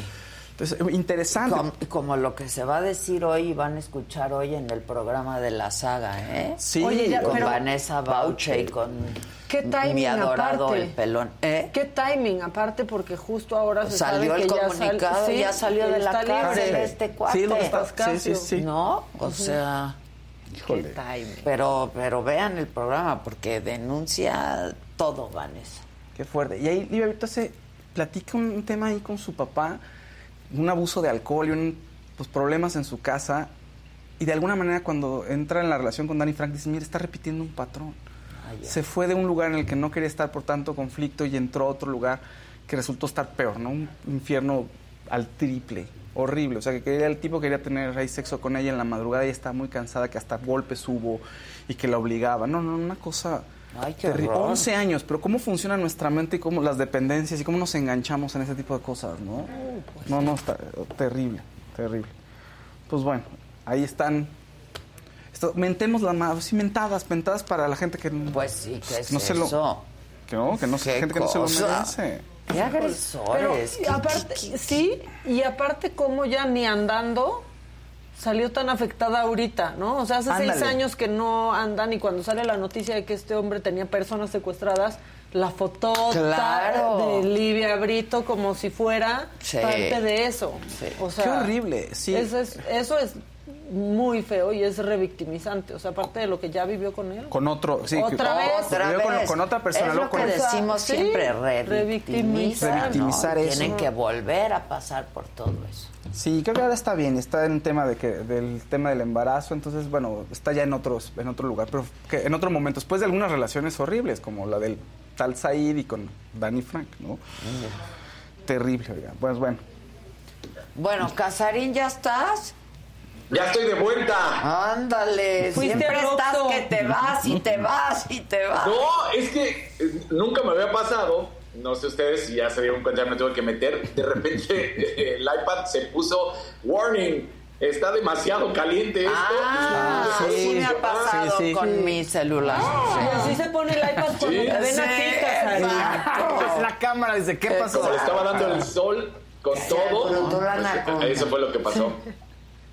Eso decíamos en Y, la boda. bueno, es martes de mentadas y no me podía ir sin mentar de la madre al ex director Noel Legret de la Federación Francesa de Fútbol, porque aunque estuvo 11 años al frente, tiene 81 años de edad. O sea, este sí le quedó el viejo libidinoso. de- no, no, bueno, un asco de persona, aunque él estuvo al frente cuando se consigue el campeonato del 2018 pues resulta que eh, tuvo durante los últimos meses acusaciones de conducta impropias y de acoso sexual, mandándole mensajes y mandándole mails a sus subordinadas. Nunca se habla de ninguna fotografía, pero sí de mensajes con un contexto pues totalmente de manera sexual. Y lo, lo mejor de todo esto, si lo quiero decir, es que fue una investigación por parte de lo equivalente, digamos, a la CONADE allá, que allá sí sirve, ¿no? En pocas palabras. Entonces, viene esta investigación, se dan cuenta de cómo se está comportando y él decide ya, definitivamente, renunciar a su cargo. Dice, hasta aquí llegué. Y bueno, pues se va este hombre que además, una cosa, hace tres meses se había metido en una super bronca porque dijo, si me llamara Zinedine Zidane yo no le contestaba el teléfono. Entonces toda la gente le dijo, ¿qué te pasa? Es el mejor jugador en la historia de Francia y tú eres el presidente de la Federación de Fútbol y le faltas el respeto de esa manera. Entonces, pues bastantes problemas tuvo. Obviamente el peor son los de la conducta eh, inapropiada, este acoso sexual que tenía. Entonces, bueno, pues fue la Inspección General de Educación del Deporte e Investigación la que pues da estos resultados y mejor dice aquí corrió que aquí llorió, ¿no? Que aquí lloró, perdón. Dijo ya. Pues sí, mentadas de madres a todos todos, estos. todos. Es que ve, en, to- en todas partes está pasando eso Horrible. de los agresores. Entonces, Qué horror. en todas partes. Bueno, y pues además desde ese, disfruta. desde este punto de poder, ¿no, Ade? Porque, Pues tipo claro. Claro, pues, Pues sí, cuando están claro. abajo no lo hacen. Aunque encuentran el modo luego. Sí. También con alguien que está Con- más abajo. claro, claro, Claro, ándale. Bueno, te mandamos un beso. Disfruta, Casarín. Gracias. Recuerden que ¿Ya los partidos son hasta las seis. No es que no estemos ahí, pero los partidos So- empiezan más jugar por tarde, este claro. sol. Claro, disfruta. A solear. Gracias. Bye. Déjelo, le llevó sus traguitos a la Que alberca. estuvo con ustedes platicando y yo escuchándolos. Ya, Ay, ¿qué no tal lo escuchando? Sí, ahorita. Ya, esténse. Ok. ¿Cómo le ha hecho Sigue, por famosa esa La que sigue, por que- favor. Sí. La que sigue, por favor.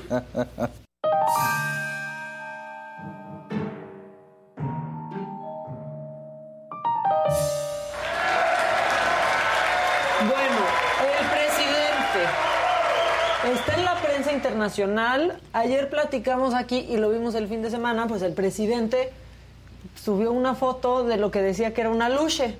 ¿No? En un tramo del tren Maya. Después de esa foto vimos que ha sido replicada por muchos años en distintos medios, unos que era una bruja, otros que era no sé qué, pero en distintas épocas y en distintos lugares. O sea, no era una lucha. Salió el presidente con Stephen Colbert, no lo podemos poner porque nos bajan, porque los derechos, pero se burlaron de él muchísimo. El New York Times también, y esta portada, este, pues así amanecimos hoy con el Daily Star.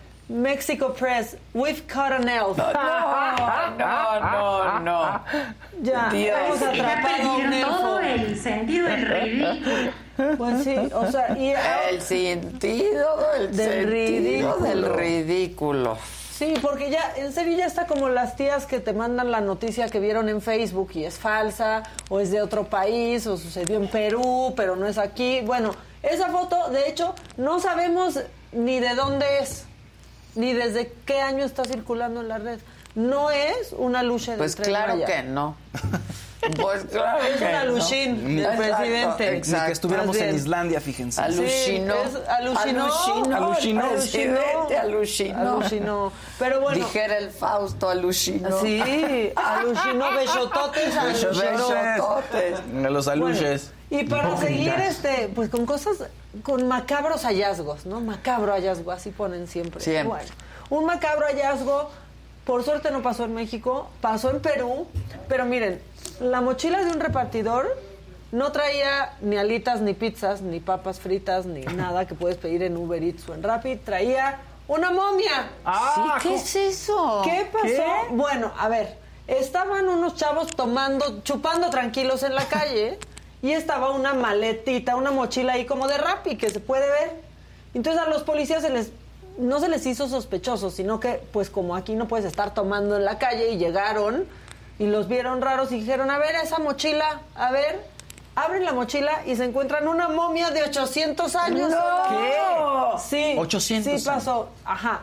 ¿Qué quería? Él es el dueño de la momia. Él es el dueño de la momia. Decía que había sido un antepasado suyo y que lo que quería era llevarla a un museo, a su Juanita, como se puede Ah, ver ahí. ándale. A su Juanita, para que se la compraran y estuviera ya, pues, exhibida en el museo. Pero como no se la aceptaron en el museo, se fue a chupar con sus amigos, No, pero traía la momia en la mochila. No, no, no. Y esto a mí me hace reflexionar mucho porque yo veo esas mochilas que luego traen ya los repartidores bien puercas y digo, ¿qué traen ahí? Ah, ¿Han visto las Sí. mochilas de los corner shops, de los Uber Eats? Sí, La verdad, sí. luego es como de, híjole, pero Ya ¿qué guardan ahí también? Pues tal vez una momia de 800 años. Ah. Eso No, bueno. sucedió en París, en París, wow, en Perú, no aquí, no se preocupen. Y ahora, hay algo de lo que sí se deben de preocupar, que sí sucedió aquí. El teniente Harina, llevado a la realidad en Sonora, pues miembros de la Guardia Nacional querían ver si era azúcar glass este, o coca, y, y cómo lo iban a hacer si no probándola. No. Ahí está. papaya de Celaya. No, no crean que está comiendo cacahuates con chamoy. Ay, papantla, tus hijos vuelan. Pero mira, no, dijo, no, no, no me quedó claro, espérense, ahí va otra vez. No manches. Pero Miembros es- de la Guardia Nacional. Pero si es comandante. No, es harina, ¿no? Sí, no, no es No. harina, esa harina me la voy a llevar a mi Exacto. casa. Por ¿no? unos bolillitos. Pues bueno. Híjole. Sí, en Sonora Sírvase. andaban haciendo, andaban haciendo. Y pues que diga algo la Guardia Nacional, ¿no? Ya nos exhibiste. O nos vamos a esperar hasta que acabe el sexenio y lo digan en Estados Unidos y quede alguien encerrado en la Exacto, cárcel exacto. por lo que está pasando Porque ahorita. aquí no pasa No, nada. ¿que ¿Aquí pasa algo? ¿Qué? No, no, qué No pasa nada, no. hombre, no, no, no pasa nada, no. Estaban, yo creo, miren, también es época de alergias. sí. Tal vez estaban poniendo afrin. Sí, también. O sea, tal vez estaban poniendo afrin. Qué y, y tenemos algunos ecos de la marcha, ¿no? Y personajes que se han hecho virales, pero el consejo de este señor sobre la mañanera, en serio creo que tenemos que empezar a seguir. Ojalá y pues está bien, yo soy de clase media, pero si soy de clase media, pues él es de media clase. Mi cartulina, yo ahorita voy a comprar aquí en la papelería un- una cartulina para ponerle este las nalgas y el INE no se tocan. Y este lo quiere desbaratar al INE, hombre. Ay, señor, pues perdónenme, puedo mal hablar, pero usted que es lo que siente el pueblo de México allá en el rancho. No creemos las mentiras que nos dice la televisión de la mañanera. Pero yo que soy un indio, ya lo que mejor les voy a recomendar a toda la gente, que en lugar de la mañanera, se echen el mañanero y van a estar más contentos todo el día. Claro, bien. No, le Y encuentro... sí había esa cartulina, ¿eh? Sí, no le encuentro fallas a su Sí lógica. había esa cartulina. Mejor el mañanero. Pero bueno, ya habló alguien de la marcha también. Fue Claudia Sheinbaum, que con lo que dice en esta ocasión, no sé si quiere seguir imitando al presidente o a Cuitlagua García. No, no, a Cuitláhuac no. No, pues a ver si tú le entiendes, A manita.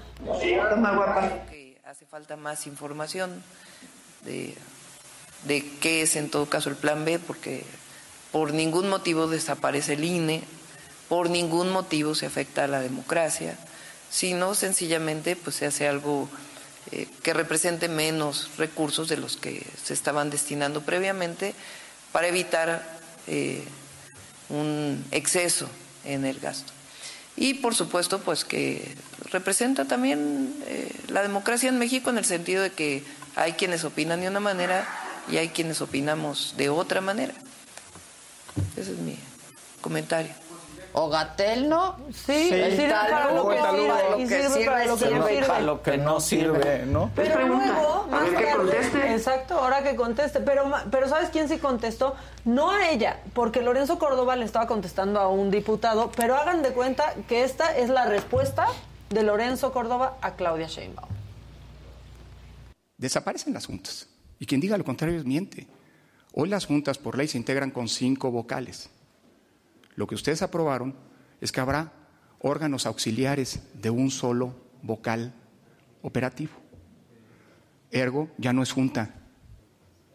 Y por otra parte, la verdad hay que agradecer la generosidad del legislador cuando dicen los transitorios que no se ponen a riesgo los derechos laborales. Pero si se lee la reforma, cosa que aquí hemos hecho una y otra vez a diferencia de otros órganos, a eso se está refiriendo a que se van a pagar liquidaciones. Las cosas como son, a la estructura. Dejen de mentirle a la estructura y al pueblo de México, señor. Hay muchas plazas que van a desaparecer y que como desaparecen se van a tener que liquidar. No más faltaba. Sigue habiendo constitución y en este instituto no hay ninguna plaza que haya desaparecido, ninguna persona que se le ha cesado sin que se le paguen sus derechos laborales de cese, que se llaman finiquitos, y que contempla la propia constitución y el estatuto. Así que creo que es importante hoy que estamos haciendo estas asignaciones, que le digamos a, nuestra estructura del servicio que sí se está planteando con la reforma la desaparición de muchas de esas plazas. Derecho del legislador. Ya veremos si la Corte establece que esa, esta- ese cese, esa desaparición, es constitucional o no. Por lo pronto, por lo pronto, el tiempo legislativo ya pasó y obviaron la posibilidad de una discusión pública. El tiempo del Ejecutivo hoy está y a lo mejor veta el presidente la reforma, pues no lo sé, la, observa, no lo sé, no lo creo. Pues sí le respondió, ¿no? Pues sí. La verdad. Sí. Es que como están diciendo, pero no va a haber ni recortes, pero ¿cómo no va a haber recortes? Sí, va a haber un de- y por sea- eso van a miles de amparos se van a presentar de todos los Sí. de- trabajadores ¿Pero por qué que dicen van a eso? O sea, pues ¿por, qué, sí, por qué insisten en esa historia? liquidados, ¿Por qué insisten en la historia de no se va a ir nadie? ¿Cómo no? Es Si- que lean bien, no, pues lean ustedes. Es una reestructura No. y se van gente y, se, y quitan puestos Pues sí, de trabajo. ¿Qué claro, haces con esa gente? Claro. Lo puse porque es martes de mentadas. Sí, ¿no? Y tú muy sí bien. coraje. Y luego en la Cámara de Diputados hubo un pleitito, un pleitito. O sea, estos son diputados de los que no hablaríamos si no hicieran un pleitito. ¿No? Esa es la verdad. Que ni sabríamos que quién ni sabríamos quién es. O sea, yo no mencionaría a Joaquín Cebadúa de Morena. No, no, no. Pero se le fue encima a otra diputada que tampoco mencionaría si no, si Cebadúa no se le hubiera ido encima, este, a Frinea Suara, eh, la acusó de corrupta durante sus gestiones en el IMSS. Pero dice la, la diputada, investiguen bien, yo nunca tuve ese cargo. Y ahí se enfrascaron. Y nada más para contestarle a Sabadúa, Sabadúa, infórmate. Jamás fue directora del Seguro Popular a nivel nacional. Por favor, trae datos exactos. Muchas gracias. Prosiga, secretaria, por favor. Muchas gracias, presidente. gracias, diputado Feriné. Bueno, la voz me anda fallando, pero la articulación de las ideas es importante que no falle. Diputado Arturo Hernández, para hablar en Antes, contra. antes por alusiones, por favor, moción por alusiones. A ver, aquí me parece que procede de acuerdo con el reglamento. Adelante, diputado Cebadúa, por alusiones personales, tiene uso de la voz y después el diputado Arturo Hernández se prepara para hablar en contra de esta reserva.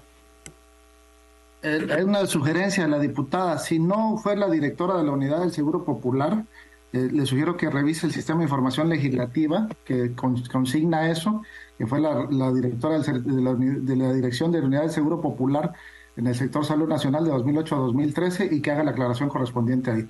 Eh, de cualquier manera, toda la argumentación a la que hice referencia tiene validez en tanto en los periodos a los que hice referencia, del 2006 al 12 y del 12 al 18, estaban gobernando los partidos, eh, el PAN y el PRI, a los que pertenecen dos de los principales impulsores de esta iniciativa, Riéndose, que vuelvo a insistir. se- están a punto no de es que pelearse. que haya una mala Ahorita les voy a decir por qué está tan detrás. risueño. Eh, recupero y rescato el esfuerzo. de Se empiezan a secretear, cuchichean. Solamente creo que no están dadas las Priné, la otra diputada, el otro riéndose, riéndose. Es cuanto- Este, bueno, yo insisto, infórmate bien, Cebadúa, por No hay alusión sobre alusión, presidente, por favor. O sea, ya vamos al orden. O sea, este, si se puede ya seguir vayan, haciendo. ya, un- porque en serio, diálogo, tienen que seguir por Zoom. Ya vayan. Sí, ya vayan. Ya vayan, ya, Ya. no sean flojos. No sean flojos, por cierto, que van a tener aumento los senadores este año. ¿Ah, sí? no, buen aumento de sueldo. Bueno, pues vayan a trabajar. Sí, vayan, ya vayan todos. Este, ¿Por qué andaba tan risueño don Emanuel Reyes, el presidente de esa comisión? Yo me fui a la raíz de todo. Al esto, origen. al origen. Él A ver. estaba pensando en esto, bien ghost. Vea.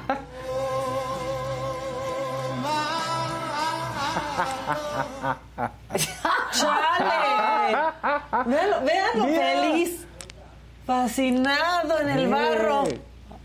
De a mí que me importa que se estén peleando. Yo quiero ir a hacer mi jarrito. Ahorita termino y ¿Se acuerdan hacer- de la peli? Sí. Con Demi Moore. Sí, claro. Y con pa- es Patrick Patrick Swayze. Swayze, ¿no? Sí, pero era bien Pero cachonda ve- esa sí, escena. sí, y esta nada. Ah, y esta para esta no esa nos inspira. Parece Brockback Mountain. No nos inspira. No nos inspira nada, nada, nada. Pero bueno, por eso andaba tan risueño el diputado. Y en la sección de cosas inútiles, de cosas que no tendrían ni que existir. ¿Ustedes sabían que en las oficinas del PAN hay tienda de mercancía? Por si quieren ir ¿Qué? por su termo del pan, ¿Ah, por sí? favor. Ah, como en Saga. Sí, Ah, pero del pan. Sí, De ¿quién- saga uno sí la quiere? compra. ¿Cómo están? Los saludos del Partido Acción Nacional aquí en el CEN, en México. Venimos a unas capacitaciones y bueno, nos estamos llevando un souvenir para el calorcito de Tamaulipas. Un saludo desde el CEN. Bueno, eso tienen. Y ya para no, no irnos con un mal sabor de boca y reírnos un poco, esta señora hizo su fiesta temática de Chayán. Amo las fiestas temáticas, amo que se hagan virales y si son de Chayán, el padre de toda una generación, lo tenemos que poner. Mi mamá quiso su fiesta temática de Chayanne. Mira. Vestidos de Chayán, a todos. Todos tenían que vestirse de Chayanne. Miren los outfits. Mira, Todos llevaban la foto del Ah, outfit que claro. escogieron de Chayán. No, No, tan bien no, logrado, no tan no, bien no, logrado. Bueno. ¿no? Bien, o sea, la señora dijo, yo quiero a todos de Chayán. Mira, hasta con la rosa. Y nadie salió de Chay- eh, del video de Chayanne es mi nombre. Ese hubiera sido el outfit ganador. Ahí. ¿Cómo estaba vestido en Chayán? Pues era como en nada, como en calzones nada más. No, pues Porque era como un hombre de las cavernas. Solo Chayán puede llegar en calzones a una fiesta. Claro. Nada Urge más. legislar, urge Nada legislar. más. ¿no? Pues ya hasta aquí misma, cabrón. Hasta aquí tu reporte. ¿Qué dice la banda, eh? Ah, pues mira, unos están diciendo, este, a ver, Gabriela Sepúlveda, ¿quién es casi tu hermano y a quién amas? ¿Al de, ¿A Chayán o al del pan? Si no venden conchitas y bolillos, no es el pan. Pan- Es que eso tendría no, que no, tener no. una panadería. ¿no? Exacto. O igual Sí, de ahí sí. le mandan a Aurita García una que su termito, su gorra, mándenle sus cosas. Mándenle. ¿no? Aunque no era militante del pan. Este, que entrevistes a, a Chayán. este, que si era tiempo de vals por la fiesta Tiempo de vals. Chayán. Este, mi mamá decía que secretariarse era de falta, era de mala educación. Pues sí, Pues estaban sí, los pues diputados sí. como Secreteándose. burlándose. Y luego, fíjate, quería rescatar un mensaje en donde decían que hagas algo, Adela, Ajá. con este gobierno homosexual ¿Qué? que está operando niños para cambiarlos de sexo. ¿Podemos dejar de decir esa mentira? ¿Qué? ¿Qué? No ¿Qué se están operando a niños que quieran cambiar de sexo y no lo está pagando el gobierno Pues federal. claro que no. Ni el de la Ciudad de México. No está sucediendo. Eso no está ocurriendo. No está pasando. No hay nada que hacer. por- Ay, Ay, ay, Dios, ay. ¿Quién anda Aquí ahí? espanta. O el aluche. El aluche. El aluche. Ay, me mandaron fotos de otro aluche en Twitter. ¿Ah, sí? Nos mandaron foto de otro aluche en Twitter. No sé si la tengamos lista, Oscarito. Ma- me Bueno, la mandaron en todos Twitter, nos no fui yo, mandan ¿eh? saludos. Este, muchas gracias, Ángel Sánchez, Chayán, sí, sí. Bueno, que dejen su like, Faust. Dejen su like, oigan, los veo lentos porque somos bastantes, somos ca- 12.500 y veo un poquitos likes. ¿Qué pasó? Ah, que la noticia de Tesla, ¿por qué no hemos hablado? Ese chisme está Ese buenísimo, chisme, ¿eh? lo de Tesla. Ah, buenísimo. Sí, porque ayer, ahí sa- miren la foto de la lucha que me mandaron en Ah, Twitter. está buenísimo ese aluche. ¿Cómo son? En serio. Pero bueno, pues dijeron que había otro avistamiento, entonces, bueno, pues ahí está. Que fue la niña del foro. No hay niña en el foro. No hay niña en el foro. No asusten. Sí hay Sí niña. hay. No hay niña en el Sí foro, hay por favor, no. niña. ¿En serio? ¿Saben dónde sí siento que hay niña en el foro? ¿Cómo en la no otra ves a sede. Kevin? ¿En la otra sede En la sí? otra sede yo sí pensaría que No, podría ya, haber una en serio, niña en el sí hay foro. niña, sí hay niña. ¿Tú- ¿En la otra sede no pensarías que también? Sí, también. Ahí sí me va a dar miedo Ahí de sí, noche. también. O sea, sí se los digo, la verdad. Este... Chayanne es mi papá, dicen aquí, pues es el, ha sido el papá No de sé, todos. mucha en gente, sí. momento. Es lo máximo, Sí, Chayanne. sí, bueno, llegó una niña, efectivamente, a este espacio, a este foro. Es una niña encantadora, talentosísima, eh, jovencita de 16 años, pero yo la conocí desde que, ¿qué? ¿13? Ay, me dan un venenito, Ah, sí, desde que ¿Cómo estás? así. María, ¿cómo estás? María Hahnemann, ¿cómo estás? Van a poner el piano, pero vente tú a platicar Vente, María. mientras. Pásale, pásale. Qué bienvenida. linda esta niña. ¿Cómo estás, María? Muy bien, gracias. Qué bueno. Oye, que estás en México ahora. Sí. Bueno, pero estás estudiando en... En Madrid. En Madrid, en Madrid. Y viene a México porque vas a tener unos conciertos por el Día de la Mujer, ¿no? Sí. A ver, cuéntanos. ¿Estás Eh, nerviosa? sí. ¿Por No, qué no, nerviosa? Lo que haces en el piano es más difícil ¿Por que todo qué esto. nerviosa yo? Yo estoy nerviosa. Eres una virtuosa. ¿Por qué estás nerviosa? No sé. Bueno, es que siempre me pongo nerviosa cuando vengo. Pero ya has venido muchas veces y nos la pasamos Ya muy sé. bien. ¿Te conozco qué? ¿A los 13 te conocí? más o menos. Más o menos. Mira, miren No, qué bueno. bonita niña, pero además de bonita es súper talentosa. Cuéntanos. Eh, pues voy a tocar el 3 y el 5 de marzo. El 3 en Toluca, en la sala Felipe Villanueva. Y el 5 en Texcoco, en el Centro Cultural Mexiquense Bicentenario. Ok, eso está padrísimo. Pero va a ser un co- tú solita el concierto o vas a participar o cómo es está? con orquesta. Yo voy a tocar una con orquesta y la orquesta toca dos piezas más, ellos solos. Y ya sabes qué vas a tocar. Sí, el concierto 23 de Mozart. Wow. Ay, qué padre. ¿En las dos? Sí. ¿En los dos conciertos? Wow. Y vienes exclusivamente a eso, Sí, sí, solo vengo a eso y ya me voy el domingo después del concierto. De regreso a Madrid. ¿Cuánto tiempo eh, llevas aquí? Eh, llegué el viernes. Ah, o sea, nada. Rápido, Nada. rápido. Nada. Sí. ¿Y tu mamá dónde está? Ah, ya. Ah, porque siempre viene. Ah, no, ahí está. Hola. Hola. Siempre viene con su mamá. Yo dije, ¿dónde está su mamá? ¿Tú estás en Madrid también? sí, pues. Ah, ¿Y los dos. Ah, los dos. Va y viene, pero ustedes ya están instaladas en Madrid. Sí, porque no dejan que una menor de Claro. edad esté sin una custodia. No Ya. hay- no hay este, casas de estudiantes a partir de los 18. Ah. Ok, y entonces mientras, pues sí, me parece muy bien, ¿no? Sí. Ba- Sí, dice, sí, dice la sí. mamá. ¿Extrañas? No, pero está pesado porque trabajo con horario de aquí. Ah, y va siete horas claro. adelante. sí. ¿Eh? Y va siete horas, adelante. Sí, va siete horas adelante. Tú no. Yo no. Tú no. Tú muy bien. Sí. Pero ¿qué tal el avance? Cuéntanos de la experiencia de estar allá. Uy, la verdad está súper padre, me lo estoy pasando muy bien.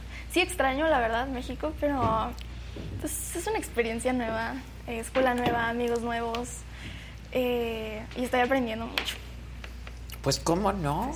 La verdad que sí, en todos sentidos, ¿no? Sí. Musicalmente, pero también como experiencia personal de estar en otro lado. Sí, está cañón. está muy padre. ¿Sí? Sí. Oye, ¿y la gente qué? ¿Cómo se ha portado contigo? Muy bien, muy bien. ¿Sí? Ya voy teniendo más amigos. Yo dije, Poco me va a decir que Sí. ya tiene novio. No. Ah, no. Ay, No, no, no, eso no. ¿Tú ya quieres? No, pero o sea, sí, pues estaría, estaría divertido. O sea, ¿ya hay alguien que quieras para novio de tu hija por allá? No, No hay nadie. ¿Te costó trabajo empezar a hacer amigos? Porque nosotros hacemos amigos, la verdad, bien rápido, ¿no? O sea, tenemos nuestro círculo. Los mexicanos, Sí, sí, O sea, pero- aun cuando entras a una universidad nueva, como que a la semana ya tienes tu, ¿no? A tu bandita. Pero cuando salimos al extranjero, a mí cuando estuve fuera, pues sí me costó trabajo, por ejemplo. Decía, ¿por qué ya salimos y todos se van? ¿Por qué no, no sigue algo? No vamos a platicar, no nada. ¿Te, te pasó eso? Sí, es que yo no soy social. Es lo que te iba a decir. Ella nos ha platicado que incluso aquí le, le ha costado trabajo. Sí, entonces pues fue como un proceso lento de ser amigos, pero ya, ya tengo a mis amigas. No, pues qué bueno. Porque aparte lejos se necesita más. Aquí tienes a tu familia, ¿no? Sí, aquí tengo a todos. Como a todo tu equipo. To- toda la red de contención Sí, y de apoyo, de que uno necesita, Sí. ¿no? Sí, sí, aquí están todos. Pero María nos ha contado, en, pues, y les digo que yo he tenido el honor de poder conversar con María desde chiquita, sigue siendo ch- chiquita, pero desde más chiquita. Chiquitita. Es que ya eres una adolescente, una mujercita, hecha y derecha. Este, pues que, que, que ha sufrido justo por comentarios este, en redes sociales o que por ser distinta, yo creo, ¿no? Pues no sé la verdad, pero sí estuvo bien complicada la primaria y la secundaria. La cambiaron de escuela. Cuatro veces. Sí, Cuatro veces. Es que hay que ver las entrevistas Un cambio, que hago, ¿eh, es un cambio también. muy fuerte, Sí. ¿no? Cuatro veces. Sí. Es muy poco tiempo para tanto cambio. Sí, claro, claro, pero porque no se, no se hallaba, porque la molestaban, porque... Sí, me molestaban un buen, no sé por qué, nunca me enteré por qué, pero los alumnos y los maestros, había un maestro acosador, Ah, no, qué feo. horror. Qué horror. Acosador. O sea, no me hizo nada, pero sí me decía comentarios así como pervertidos. Ah, y denunciar, sí. Ah, sí, dice la puta. Pues sí, claro. ¿Y lo corrieron? Sí. Claro. Sí, sí, y que sí. ya no puedas trabajar ni ser maestro en ningún lado. Pues sí, claro. Oy, y luego en redes sociales también, ¿no? Para Pues, acabarla. O sea, salías Pero- de la escuela y te molestaban en redes. Ay, no. Sí, sí, Ay. redes sociales también hay muchísima gente. Hay mucho Mala. hater. Mala. Mucha Hay gente mucho mala. hater y gente mala. O sea, Ay, una María. cosa es pues hacer alguna crítica, ¿no? Y, pero a una jovencita. No, bueno, pero sí, sea, exacto. ¿Qué? Sí, no, pero ya sus críticas llegan a insultos. Sí, sí, ya no es una crítica, nada más es molestar. Por Sí, molestar. digo a mí también, pero me vale madres, ¿no? Pero cuando estás en formación... Con la piel cuando- menos gruesa. Claro. Sin No, deberla ni pues- temerla, es como de, ¿qué? ¿Qué pasó? Pues No. sí, sí. Solo por hacer bien su trabajo, ¿no? Y por ser una gran artista. Reconocida en muchos lados, la verdad, María. Debes de estar muy orgullosa. Sí, sí estoy. Qué bueno, qué bueno, porque de pronto te hacen dudar, ¿no? De que estoy haciendo Sí, tal vez mal o porque me están yo, ¿no? diciendo cosas o... Pues con esos comentarios sí. ¿Verdad? Pero, pero la verdad me da igual. O sea, pueden hablar lo que sea de mí. Yo no me voy a Aprendiste, ¿no? Que te diera igual, Sí. supongo. Sí, mis papás me ayudaron un buen. Porque antes era como, pues, ¿por qué? O sea, ¿por qué me dicen esas cosas? Pero ya, me da lo mismo. Pero aparte te digo algo, es gente como que solo vive aquí.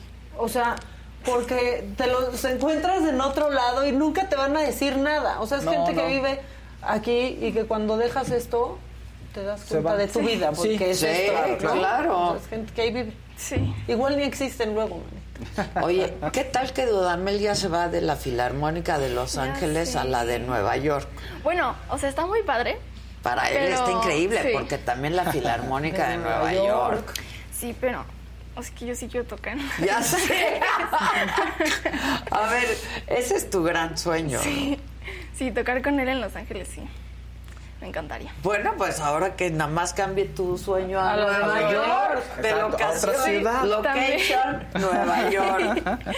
Sí, Oye, pero ¿ha- ¿has intentado, han establecido algún tipo de contacto, algo? Sí lo conocemos, pero no sé si lo vuelva a ver y me reconozca o algo, porque ha sido como así de rápido.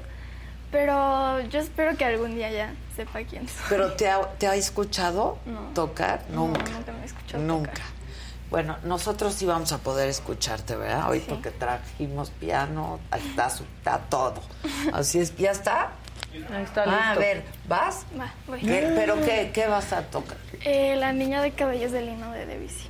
Anda, Ay, qué sí. Venga, qué niña.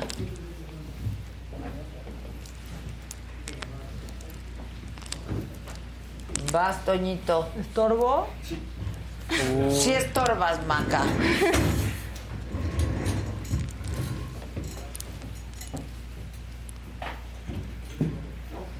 Ahí estamos.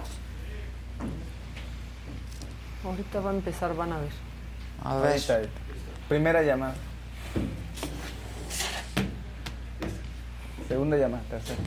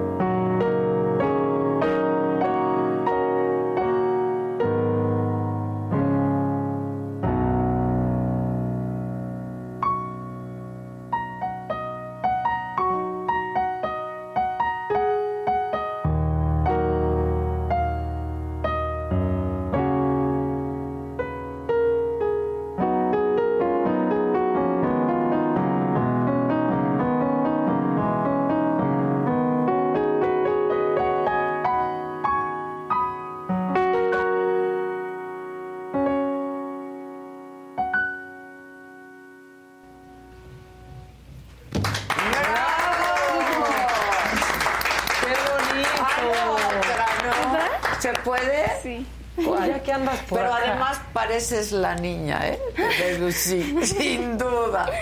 A ver. Eh, esta es la niña Olga Camacho y es de mi maestro David Rodríguez de la Peña. Ándale. Luego les cuento la historia que está medio feo, pero Ah, ahorita la tienen que entender el contexto. Venga.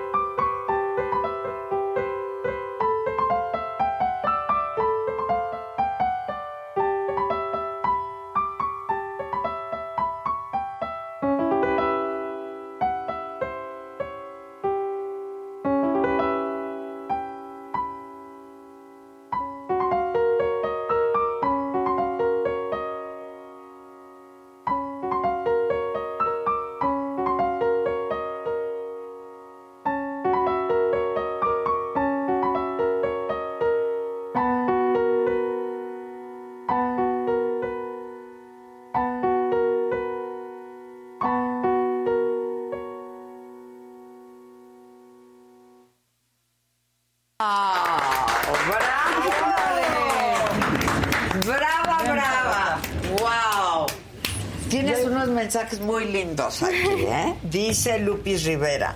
María, cuando tu alma es tan dulce, transparente como la tuya, lo transmites. No dejes de tener esa divinidad en ti. Este, aplausos. eh, que ¿Cómo se llama la pieza musical?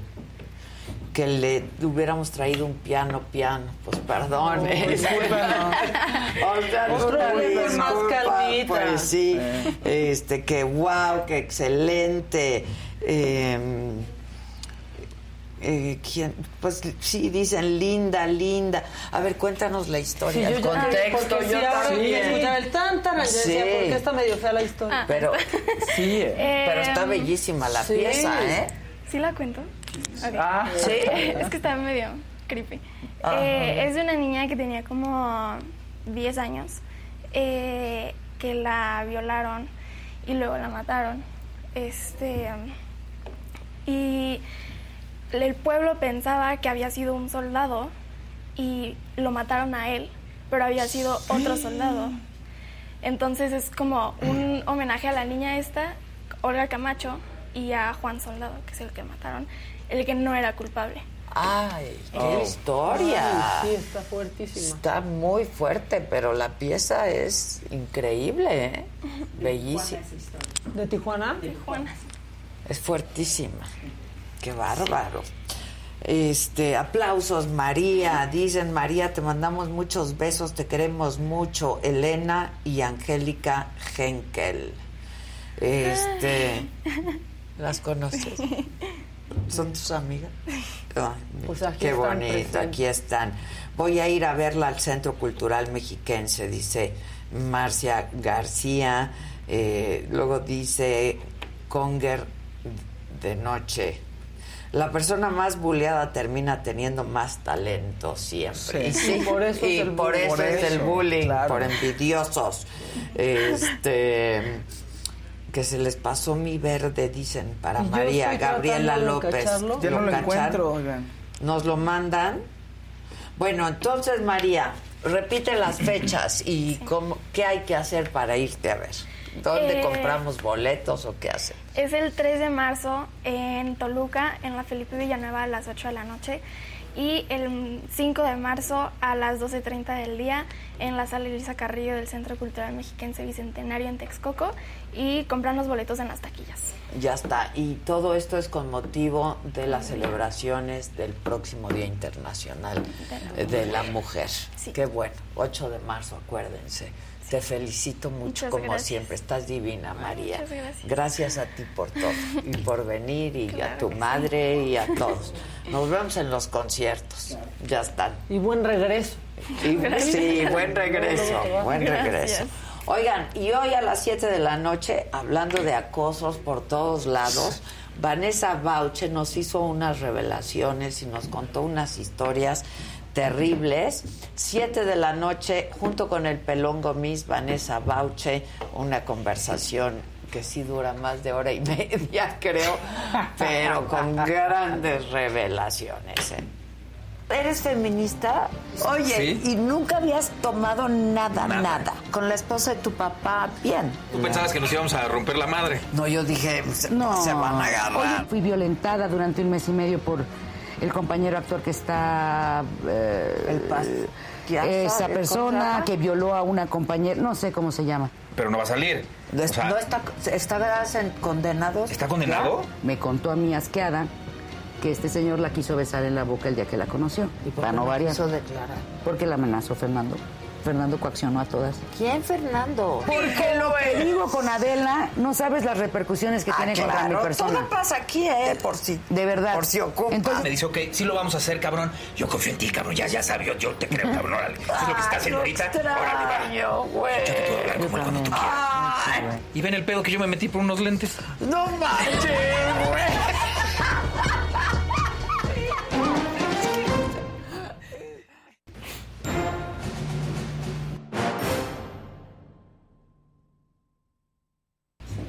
Esa es la, la combinación que no sabíamos que necesitábamos, ¿no? Sí. Gomis y Ay, Vanessa. Pensé que iban a sacar chispas, que iba a ser como más caótico.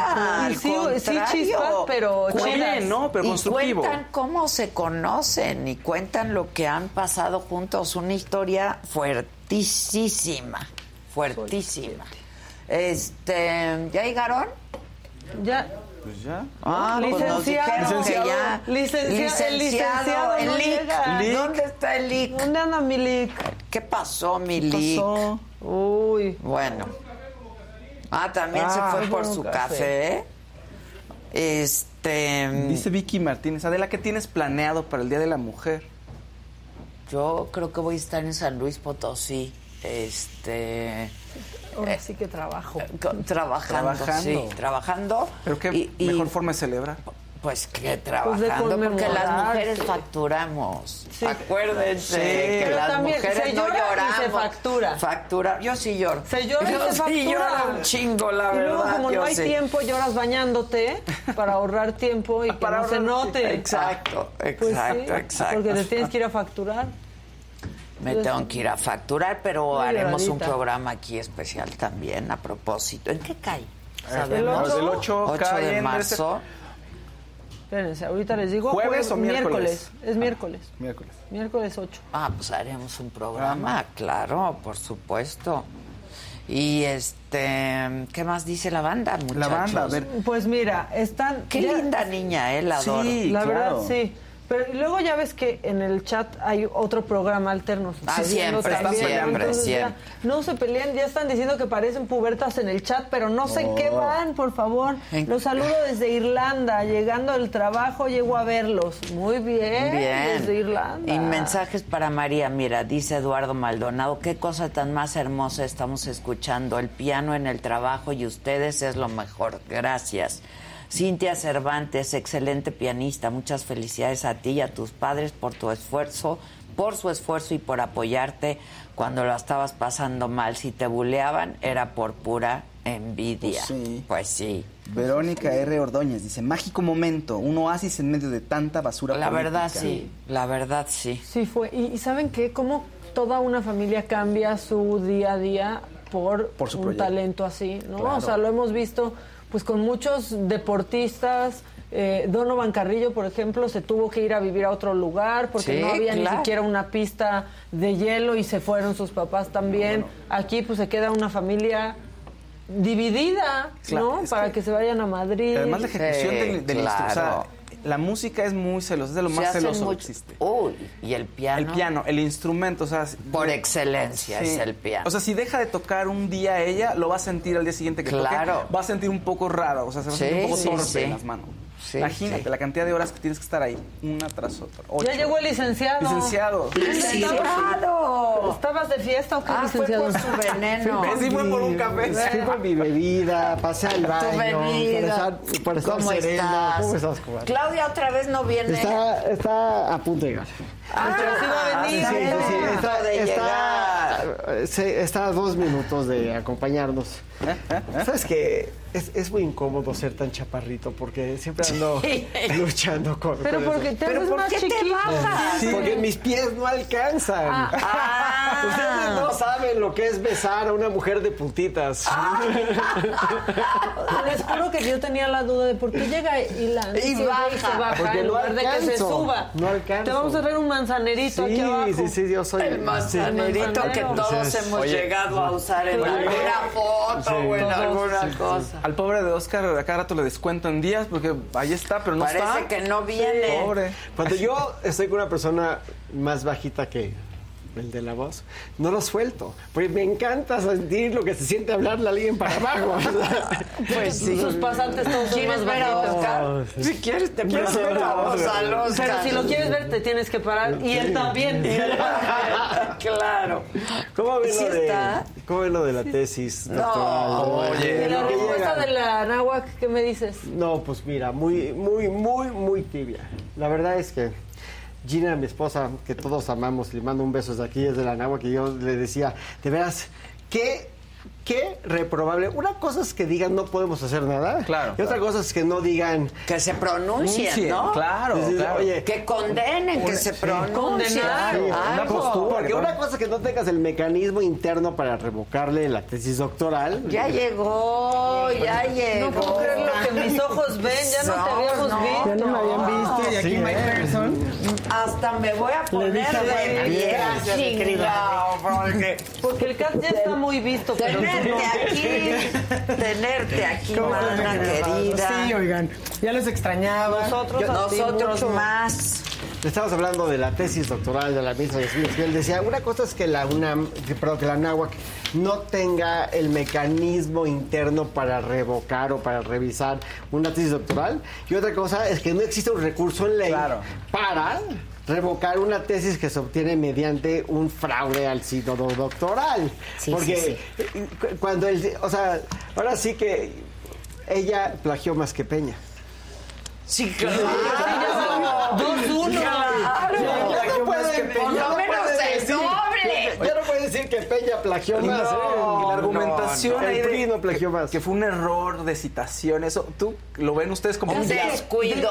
Pero ya pasamos del error de juventud en la tesis de licenciatura al error en la forma de citar. No, no. Este, no, me parece. Es bien digo, fácil citar, ¿eh? eh, me parece absolutamente Cito textual, entre comillas. Cierro Y además, comillas. el punto de una tesis doctoral y Es proponer algo. Es proponer algo, haces una investigación. eh, no puedes citar 67 páginas de una sola obra. O sea, Ni no- proponer lo no. propuesto. No, exacto. Entonces, sí, Lo ya propuesto. Sí. No, no, no. Eso, este es. O sea, sí parece ser como el tiro de gracia. No, a mí mi feeling es que el tiro de gracia. Yo no sé cuál va a ser la consecuencia porque pues vemos que no Por lo hacen pronto ella. se ausentó ayer. Se ausentó ayer y hoy. Sí. Y ya está hoy. amarrada a la silla, de, al sitial de la corte. A mí me parece que yo creo que ya lo digno, pedir que renuncie yo creo que Desde ya sobra. Ya sobra, no, no, no, ya sobra. A estas alturas creo que podría cuando menos solicitar una licencia mientras se esclarecen, digamos... Los asuntos. Los asuntos. Para decirlo menos, ¿no? Porque además acuérdense que ya sumó el amparo que ella promovió. Ah, claro. O sea, Claro. están sumados, digamos, el amparo que ella promovió contra la ética. O sea, porque básicamente se está quitan- se está quejando y doliendo de la ética universitaria. ¿No? Entonces está ese amparo, eh, hay una suspensión concedida que ya revocaron parcialmente, entonces ya le quitaron la mordaza a la UNAM, siempre y cuando digamos que no la desprestigie, Claro. digamos que todavía queda algo que no desprestigiar. Y en segundo lugar está la denuncia, eh, ¿se acuerdan estas denuncias que habían presentado en diciembre un abogado y pues varios que hasta puso en Twitter, ¿no? Para que se iniciara el procedimiento administrativo Sí. en el propio Consejo de la Judicatura. Y esas denuncias, como no hay un trámite en ley, eh, hay un expediente, así como existen los expedientes varios, existe un procedimiento que se llama consulta a trámite. Entonces, la ministra presidenta inicia esta consulta a trámite y le turna al ministro Juan Luis Alcántara Carraca para que diga cómo nos vamos a comer esto. Claro. O sea, tenemos No. que decir algo. Pero como no sabemos cómo, ¿qué tal que nos preguntamos entre todos cómo le vamos a hacer? ¿No? Entonces, yo creo que si hubiera tantito sentido ya de responsabilidad institucional. Tantita madre. Tantita Tan- madre. tantita madre. Primeramente. Es que primeramente, como eso creo que, ya que- quedó claro que no. O sea, Sí. tantito sentido de responsabilidad institucional de todo lo que está en juego en cuanto al Poder Judicial Federal. Claro. Y a la cabeza, La por lo menos que pida la licencia. credibilidad, Que pida licencia. Digamos, no quiero, no quiero renunciar a mis Sí, que se aparte. 13 años que me quedan. eh, que se aparte, que se aparte un tiempo, entonces ahí está, de todas maneras no, no, no abre, digamos, eh, a que haya otro proceso Pero- de designación de ministro o ministra, etcétera. ¿no? Si me permites, yo, yo creo que ya, ya está rebasado el sugerirle a la ministra lo que debería hacer. No, ya no, Ah, ya bueno. sí, Yo creo que ella ya sabe lo que A todos si ahora sí. pensamos, ¿no? Pero, pero- pero lo que sí es increíble, y, y yo creo que este es un tema que, que tiene que estar muy alineado con la esencia, porque vimos al presidente ahora este tachar a José Ramón Cosío de, No, sí, los- calificativos- volvió a decir ayer. entonces, eh, hoy José Ramón Cosío, que mira, yo, yo lo conozco, lo admiro muchísimo. Yo digo que en mi foro Cosío es como Messi en el fútbol. O sea, yo lo tengo. es, es nuestro Leo Messi. Y Como persona, obviamente no es una persona perfecta, pero es una persona excepcional. Pero Y- ¿quiénes somos personas perfectas? me sí, por eso, o sea, no, y, y puede ser que no coincidan con ciertas resoluciones que haya hecho cuando era ministro, pero para mí es un ser humano de primera. Pero si hay algo de lo que estoy convencido es que José Ramón Cosío jamás plagió una tesis. De eso estoy Bueno, jamás plagió un artículo de los cientos que he escrito, o sea, claro. Entonces tenemos al presidente el día de hoy desde el podio descalificando a José Ramón Cosío y pues está totalmente callado ante estas acusaciones que sí son muy muy graves, públicas y aparte irrefutables sobre la conducta pues académica de Sí, la y le preguntan y dice que eso no es nota. Dice no, Ah, sí, dice eso ya no es pasó, nota. eso ya tiene mucho. Yo creo que ya ya está en una postura el presidente donde él sabe que la única manera en que la ministra renuncie o pida licencia va a ser una llamada, ¿no? Una llamada. Y justamente de cara al tema este del plan B, ¿no? Como se conoce coloquialmente, pues no puede perder el- un voto. O sea, no se va a dar el lujo de perder una incondicional en la discusión del pleno. Entonces yo creo que le cueste a- el poco prestigio que le pueda quedar a la ministra Esquivel, eh, ¿no? Eh, el poco, la poca honorabilidad. A él ya tampoco le importa pasar por encima de eso. O sea, la es- necesita. y Es se- una ficha del tablero. Porque se le voltearon, dijo. No, las otras se le voltearon. Mira, tiene dos votos que para mí son incondicionales. Tiene el de Loreta y tiene el de, el de Yasmín. Y hoy esos son muy importantes. Sí, porque Margarita ya, ¿no? Es, mira, es que regresamos a un tema que yo creo que es fundamental que comentaba con Claudia hace poco, que es ¿cuándo hemos visto que 500 mil personas se paren en la puerta de la Suprema Corte de Justicia a exigirle el sentido de un fallo? Claro. Nunca, nunca.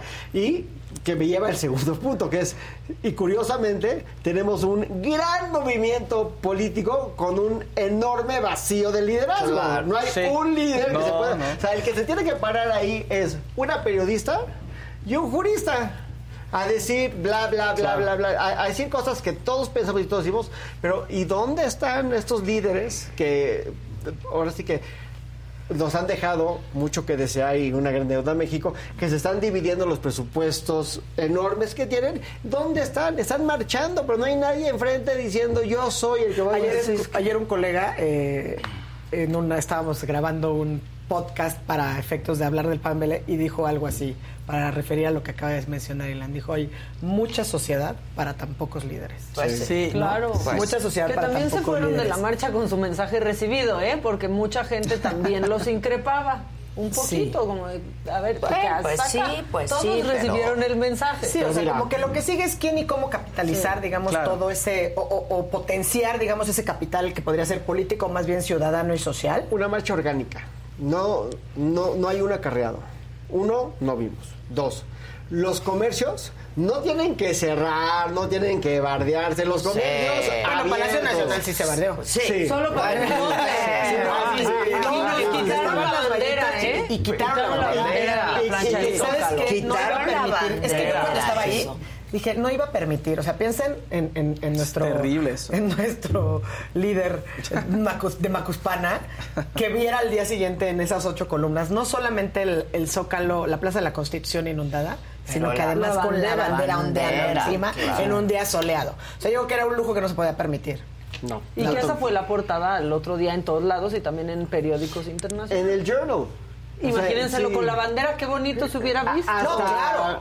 Hasta, ¿cómo se llama? El, Fue el Wall, el Wall Street Journal, el ¿no? Que- y el Times. Y el también. Times también. Y Colbert, Steve Colbert, también estos Ah, fue una documentarios vergüenza. durísimos. De la bruja, de la luz. bruja, la de la luz. luz. No, sí, eso Fue sí una fue una luchine. vergüenza internacional. Ya dijimos que fue una luchine del Una presidente, la Me sentí como una película de Salman, de, de- no, este, ¿cómo se llama? Night Shyamalan. Shyamalan. Shyamalan. Shyamalan. Que Ah, hace películas sí. así, ¿de cuál es la de los, los campos del maíz? y esas cosas? Yo me sentí como cuando mis tías me mandan noticias falsas de miren la lucha.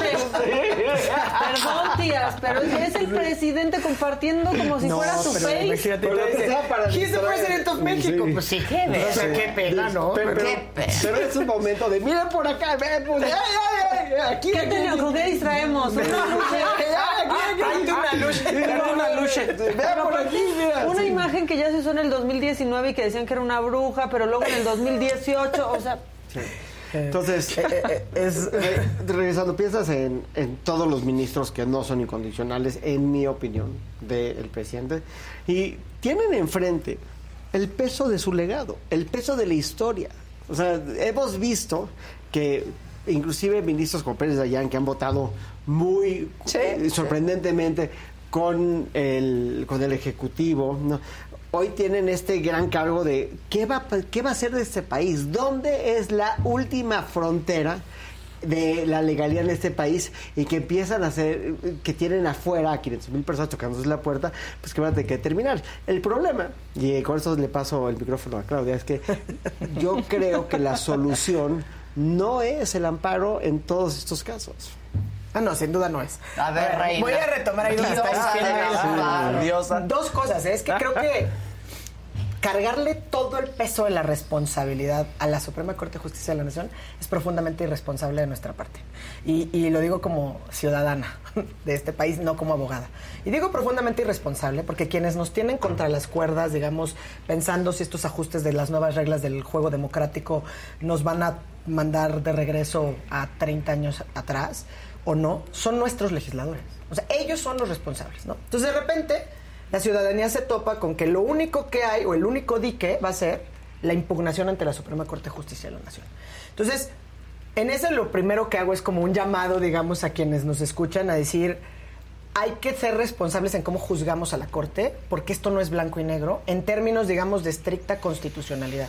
Hay graves afectaciones, hay muchas cuestiones con- en esto que, que conocemos como el Plan B, pero que en realidad es un paquete de reforma a seis ordenamientos legales. Ok. O sea, son seis, dos de los cuales se publicaron en diciembre pasado, que fueron esta Ley General de Comunicación Social y la Ley de Responsabilidad de los Servidores Públicos. Y lo que sigue, que está pendiente de publicación, son otras cuatro leyes. ¿no? Entonces, lo que conocemos como el Plan B, que está bien que así hablemos, es no todo es inconstitucional. Puede no ser idóneo, Claro. pero no es flagrantemente constitucional. Y entonces, Ahí cuando, es donde tiene que Cuando determinar. entramos a decirles que la corte y además el mensaje, y entonces si no resuelven como yo espero, entonces son corruptos o se vendieron o no sé qué, creo que eso no sería responsable. Y entonces, ese es un primer llamado. La corte va a hacer su trabajo y su trabajo es ser guardián, digamos, de la Constitución. Claro. ¿No? Ver Claro, que no claro. se, que, que estos límites no se, no se pasen. O sea, no todo es No todo es inconstitucional, es lo que inconstitucional. quiere. Y la solución no Puede haber es cosas que no nos gustan. Que está medido y que hay informes de los consejeros del INE y de todos los que son expertos en la materia que van a afectar, que van a imposibilitar la instalación de casillas, los recortes presupuestales, etcétera, pero eso pues no es inconstitucional, ¿no? Digamos así de claro. A veces a lo mejor van a analizar también, ¿no? Que si los datos, la credencialización. O sea, hay una serie de frentes, pero lo que digo es, cuando llegas ya al terreno de la corte, lo que tenemos que decir es, ellos solamente pueden hacer este como contraste, ¿no? O sea, ¿qué dice la Constitución? ¿Qué dicen las leyes? Y entonces estás dentro de lo que puedes Claro. hacer o decidir como que en tu esfera legislativa o no. Eso es uno. Y lo segundo, que es el llamado, y lo que decía Ilan muy bien, es el amparo no es la vía. Y, y el amparo no es la vía, y, y vamos a, a tratarlo de explicar como en este diseño democrático que tenemos como país, eh, que está plasmado en la Constitución para decir, oye, a ver, si hay una norma, una ley que es inconstitucional, ¿qué puedo hacer? Hay, digamos, tres instrumentos previstos para impugnar las normas inconstitucionales. ¿no? Otros actos, pero vamos a hablar de las normas. ¿no? Uno es la controversia constitucional, otro es la acción de inconstitucionalidad y desde luego es el amparo del que hemos hablado muchas veces Ok. aquí. ¿no?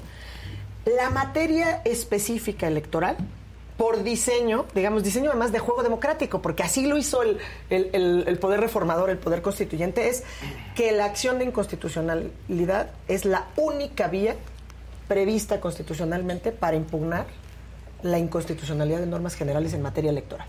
Así de claro. Esto trae una ventaja y por eso es la única vía. O sea, una ventaja que es que llegue directo a la Corte. O sea, aquí no vamos ni al juez de distrito, ni a ver a quién le toca conocer. Llega a la Corte y la Corte la turna en un ministro, en este caso es el ministro Pérez Dayan, ¿no? El que ya tiene el paquete y que como se van acumulando seguramente será el encargado de hacer todos los proyectos. Que en la toma de protesta de Víctor Olea estaba en el podio y se le dio un aplauso pues, Fuerte. Muy efusivo sí, sí, porque muy acababa de salir la suspensión, ¿no? Que Ahora, ¿puede, ¿puede haber suspensión? No. O sea, ese es un debate jurídico, digamos, porque ahí es donde viene el tema de cómo juegan nuestros instrumentos de justicia. A ver, puede haber, Pero pues si puede ya haber todo lo que la. Corte diga que puede haber. al Exacto, final. Eh, hablemos, hablemos claro, ¿no? Yo siempre les pongo este ejemplo, ¿no? Sí, sí, sí. A mis alumnos yo les digo, la Constitución dice Lo lo que que, la la, Corte- dice que dice. Y es la Constitución y las leyes. Exacto. ¿no? Si alguien va y revisa, porque esa fue la reacción del Poder Ejecutivo, o sea, y además, pues de alguna manera les asiste la razón, digamos, si vas al texto de la literalidad de lo que establece la ley reglamentaria de las acciones sin constitucionalidad, que es no procede la suspensión. Ha habido otros casos, sí los ha habido, e incluso vienen relacionados en este precedente. El primer caso donde se concedió una suspensión, hasta donde yo recuerdo, en acción de inconstitucionalidad, fue también en la ponencia del ministro Pérez Dayán y fue respecto a la ley de responsabilidades de los servidores. Perdón, remuneraciones. Exacto. Sí. Entonces ¿Se ya hay un Hay un antecedente antecedente. de suspensión. Y se confirmó, porque, digamos, se concede la suspensión, se, se impugna, ¿no? Digamos, esa medida, y las pro- el- la propia sala, otros ministros resuelven y confirman el otorgamiento de esa suspensión. Pero, es, pero la suspensión es lógica. Es lógica, es tiene lógica. argumentos, o sea, Porque es decir, si no hay vas a afectar gravemente los derechos humanos, ¿no? ¿Y qué pasa si no hay suspensión? Si no hay suspensión, entonces, ¿para qué decir cómo lo remedias? Y en materia electoral, ¿no? Pues digamos, como cambias las reglas del juego que se conocen, entonces está bien, ¿no? Y digo, ya hay, hay tratadistas académicos que han justificado, la verdad creo que es una buena medida, hay argumentos que pueden esgrimirse a favor o en contra, uno es, la ley dice que no procede, la Corte dice que sí en algunos casos, y la argumentación ahí está, la presidencia pues ya impugnó la determinación y veremos si se confirma, ¿no? Eh, pa- parece ser que no, que se va a confirmar el otorgamiento de la suspensión porque hay precedentes en la Corte. ¿no? Exacto. Entonces, digamos, eso nos puede dar paz a la ciudadanía desde la perspectiva de... Mínimo alivio. Mínimo estamos respirando porque está suspendida la entrada en vigor de esta norma. Para el Estado de. México, Para Estado de México y para Coahuila. Pero, no verdad- puede ocurrir lo mismo para la del 2020. 24 sí puede ocurrir lo mismo. O sea, a ver, ahí es a donde voy. El punto es, esto tiene que estar resuelto 90 días, o sea, todas las Exacto. leyes se, se tienen que, si vas a cambiar las reglas del juego, lo tienes que hacer 90 días antes de que inicie el proceso electoral. Entonces, de aquí al 24, de cara al 24, tiene que estar resuelto entre el 31 de mayo y el 2 de junio. Exacto. ¿no? Porque empieza en septiembre. Exacto. O sea, todo lo que es ya el proceso. Ya, como dice Maca. Entonces, aquí hay dos cosas. Todos estamos hablando del plan B. El plan B ya se aprobó, pero no se ha publicado. Entonces, mientras no se publique, No digamos, puedes no puedes ir a impugnar. impugnarlo. Claro. Y por eso se acuerdan de la ley Bonilla y ¿Por qué no se ha publicado? Ay, Por no. los- ¿Por qué no se ha publicado? Pues, a ver, hay, hay Para quien dice dilatar justo para dilatar, pero yo, yo la verdad ahí No, creo no, que es no, una, pues es ¿Tú una chapucería lo que, que te pretenden hacer, porque, porque la verdad es que al final el procedimiento que prevé la Constitución y la ley reglamentaria es abreviado en, las, en acciones de inconstitucionalidad.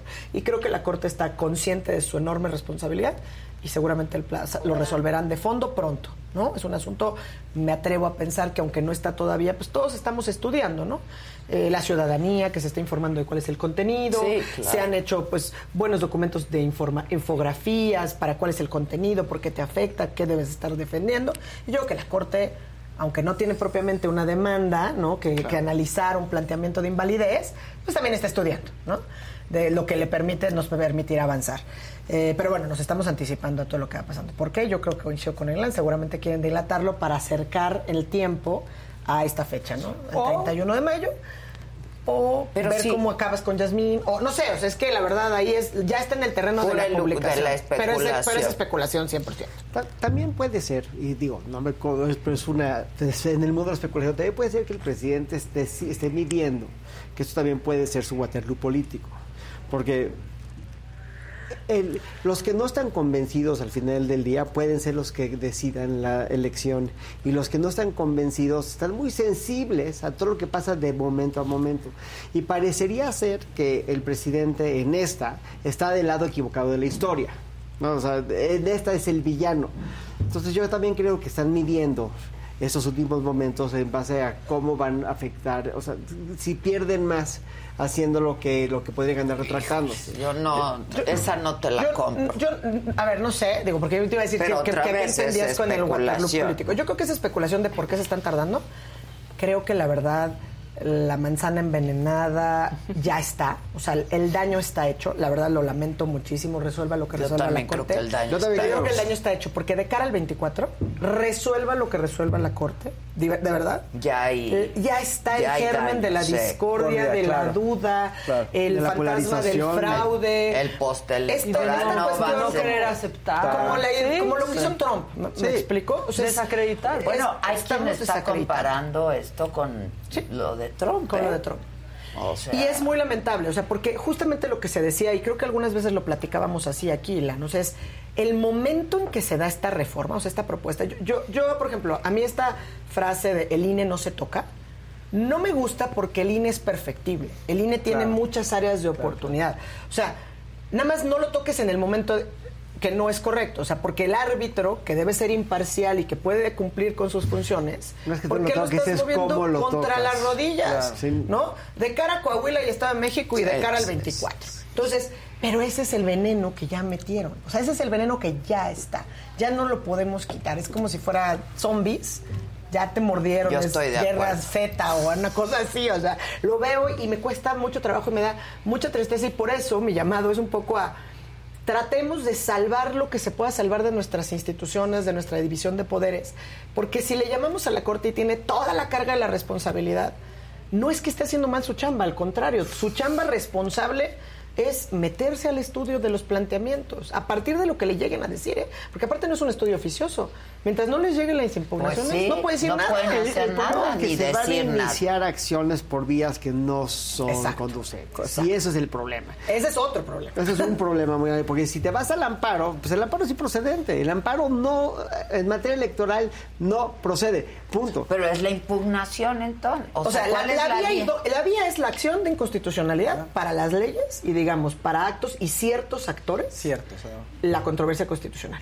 Y ciertos actores, lo dices correctamente, en los dos, en los dos mecanismos, ¿no? Porque ahí no estamos los ciudadanos. Exacto. ¿Por qué? Porque en teoría, en este ¿Quién juego democrático, nos representa el, están las minorías parlamentarias, ¿no? El Ok. 33% de la Cámara de Diputados, 33% del Senado, los partidos políticos con representación nacional, en las controversias constitucionales, el propio organismo, ¿no? El Instituto Nacional Electoral, que además ahí también la procedencia está medio, ¿no? Dudosa, Pantanosa. pero bueno, claramente lo tiene que hacer. Pantanosa tendrá que hacer un planteamiento de procedencia y seguramente está.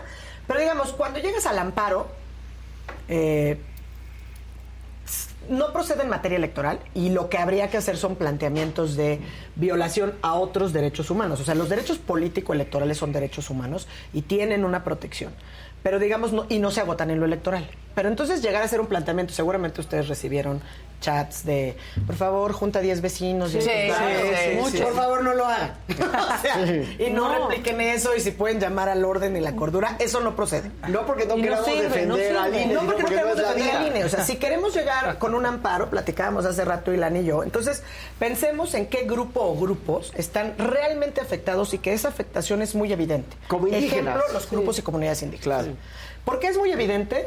Porque tenemos previstos constitucionalmente el derecho a la consulta previa, libre e informada para todos aquellos, meca- no sé, modificaciones legales que puedan incidir en su esfera jurídica, ¿no? Entonces, este es el caso. No hubo consulta previa, libre e informada. Mm, Ya. Entonces, por ejemplo, si los grupos, pueblos y comunidades indígenas quieren acudir al amparo... ¿Y los trabajadores? pueden- Ah, ese es otro punto. Ese es Muy otro bueno. punto, eso El sí de los pueden. trabajadores. Ellos sí, pero además ellos tienen dos Pueden mecanismos o ampararse. hasta tres. Sí, lo que pasa es que pueden ¿qué iniciar procedimientos laborales. contra del Ejecutivo? Pueden hacer amparos laborales, o sea, amparos donde en materia administrativa donde exijan.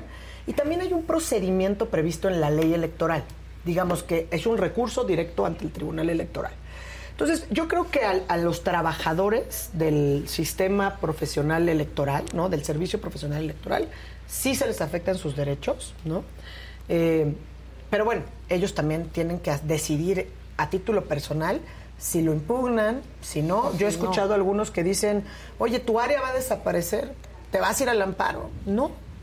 O sea, me entienden, es su juego democrático, hasta ahí llega la carrera. Hay otros que entiendo que están haciendo demandas, que se están asesorando con cierto grupo de abogados. Pero digamos, si, si quisieras encontrar en el amparo quejosos idóneos, Son los esos. trabajadores. Uno más complicado que se podría tratar de construir argumentativamente. A ver, los clavados con interés jurídico son los trabajadores, ¿no? Porque hay afectación a derechos Claro. adquiridos, y digo clavados entre comillas, ¿no? La última palabra la tiene el Poder Judicial. los grupos, pueblos y comunidades indígenas, porque yo creo que por lo menos no tienes un desechamiento de demanda, o sea, por lo menos te abren la puerta al amparo y dicen, ok, vamos a revisar tu causa. Pero igual, es, es cuesta arriba, ¿no? ¿Me, me explico? Y el tercero que se me ocurriría es, digamos, que es muy difícil de, no sé, de escindirlo de lo estrictamente electoral, son estos grupos donde estamos, desde luego, las mujeres por la afectación de los principios de paridad, ¿no? Que ahí habría que hacer un llamado más bien responsable a la oposición, a las minorías, que incluyan esos conceptos de invalidez en su acción de Pero sí hay un argumento de fondo ¿no? que yo creo que es fundamental, que es todas las reformas electorales de nuestra vida han sido para proteger el voto, todas. Y siempre han sido a posteriori de una elección y vienen de la oposición. Claro, en este caso es todo en al este revés, caso, el mundo al revés. es- El mundo en al este revés. caso, el fin de la reforma es del ronco pecho del secretario de Gobernación destazar al INE. O sea, van a destazar al árbitro. Destazar. Y eso es en cualquier proceso, el que sea, que se vea transparentemente, lo que se tiene que defender es que estamos defendiendo al árbitro de una reforma que tiene como fin invalidar al árbitro. Y eso es muy importante. Y repito, como nos enseñó Stoppard en una de sus obras, en una elección lo importante no es quién gana, lo importante es quién cuenta. Y lo importante Pues es. sí. Y, Pues sí. y lo importante es que en cuenta. Y diría, ¿cuál es la función del árbitro? O sea, en esta tarea que nos costó tanto trabajo tener, es lograr, y que ahí es donde está mi preocupación de cara al 24, es lograr la transmisión pacífica del poder. Y ese es el problema. Es Aquí que ya, es que queda ya todo cuestionada está esa transmisión pacífica. encaminado ¿no? a un conflicto postelectoral Todo está serio. eh. Posconflicto postelectoral, que además vamos a tener los pininos ya casi, ¿no? Porque está Coahuila y Estado Y el de México. Estado de Claro. Y de cara al 24. Y es ahí donde me parece sumamente desolador. Leí una columna en el fin de semana que no sé si vieron, de un articulista que no es de los de todos los fines de semana, que se llamaba Plan Z. Y que Ah, básicamente yo se la vi, yo se la vi. Plan Sí, no te queda, no te quedan ganas de estar muy, muy tranquilo porque Sí. justamente es eso, o sea, estás tirando a la- le estás tirando al árbitro, pero le estás tirando a la corte, pero no, o sea, es- estás envenenando todo lo que hay y lo que dijiste al principio, Ilan. Y de respuesta de este lado no hay ni un solo líder, ni uno. Ese ni es uno. el problema. Ni un Estamos solo líder defendiendo al carismático. árbitro, estamos defendiendo el sistema y no hay oposición. No hay Díganme oposición, quién no hay es oposición este candidato. Y no hay oposición ¿Quién va a propositiva. encabezar esto, No hay no? oposición propositiva. Propositiva. No hay Claro. oposición propositiva. Y eso es bien complicado. Porque si nomás piensa en, en- en el- en la plaza de la Constitución, ¿no? O sea, quienes estuvieron ahí o quienes escucharon, pues cuando sale nuestro Mesías tropical, pues son vitores, aplausos. Claro, claro. Aquí la verdad es que, ya no. va a estar el Era 18 muy de marzo, ¿eh? Sí, para apoyarlo. para 18 apoyarlo. de marzo. Que ya está. Siempre hay su 18 de marzo, respuesta. porque además así celebramos a Benito Juárez el 21. Claro. No, o sea, hay pretexto, hay Hay pretexto, varias hay cosas buena- que se Y pueden se vale. armar Y eso se vale. O sea, él Como está él mismo dijo, Sí. salgan, Sí. están apenas empezando. Claro. Llénenlo muchas Llénenlo. veces. Yo ya lo lo hice. 60 veces. 60, y dijo, y 75, 60. prepárense para el 18 de marzo, 18. diciendo... Se va a desbordar. Exacto, exacto. Pero, Que insisto, también ese es un líder carismático en términos Sí. beberianos. Sí. Eso es, puede pararse a decir una mentira mil veces y nos convence. Y sigue arrastrando a las masas y sigue siendo popular. Y de este lado, de la oposición, no veo que se esté construyendo ese alguien que debe, como decía Ilan al inicio, para la mucha soci- sociedad que vimos en la República y en el centro, Porque no hay un líder, miedo. o hay yo, escuché en la voz de Cuauhtémoc Cárdenas miedo, hay miedo. Cuando se Oye, es tu amigo, no eso sí, no, no vas a, no voy a ir. O sea, yo lo que veo es un enorme terror, porque efectivamente para tener la lengua larga hay que tener la cola corta. Claro. Y hoy lo que tenemos uno y es sí, y hoy lo que tenemos es un es una Y oposición. hay mucha venganza, hay mucha, Mucha venganza, mucho, muchas mucho vendetas. ánimo de venganza, muchas vendetas, este, Y mucha mala conducta Hay histórica, mucha mala la mala conducta, conducta. histórica. Hay desinformación, hay falta de conocimiento, o sea, luego, porque la verdad es que yo lo palpé, o sea, de repente había una ca- cartulina que a mí me pareció genial y le tomé una foto, le dije al cuate, ¿me dejas tomarte una foto? Llevaba una cartulina con una piña, no sé si la vieron, era una piña, ahorita les enseño la foto, y decía C Suprema. Me pareció genial su, su Ah. Norma Piña. Norma Piña. Pero de repente las personas que estaban a mi alrededor me dicen, no le entendí. No. Claro. No le entendí. ¿A quién le estamos hablando? ¿Me explico? Claro, o sea, no le entendí. Entonces, perdón, pero toda la ciudadanía tendría que saber que hay una democracia que está dividida la República en tres poderes. Uno de esos poderes es el Poder Judicial Federal y la cabeza de ese poder es la Corte. La corte. No sabían cuál era la Corte físicamente. O sea, todos Sí, los discursos que dijeron, oye, el templete está acá porque ahí le estamos hablando a los ministros y porque les vamos a dejar las flores y bla, no sabían cuál era. O sea, yo oía a uno señalar el Palacio del Ayuntamiento y entonces en mi labor docente le dije, no, mira, labor Palacio. Nacional, Corte. Pino Suárez 2, acá a la Claro, derecha, Palacio claro. del Ayuntamiento, viejo Palacio del Ayuntamiento. Pero dices, o sea, eso mi papá, mi mamá me llevaban en la primaria Sí, a pasear claro, por el centro claro, histórico, Y ahí estatal. y- Ah, claro, claro. Pero si lo piensas en responsabilidad ciudadana y en exigencia a los ministros, pues entonces no nos quejemos de cuando decimos, es que los que lo siguen a él son unos borregos.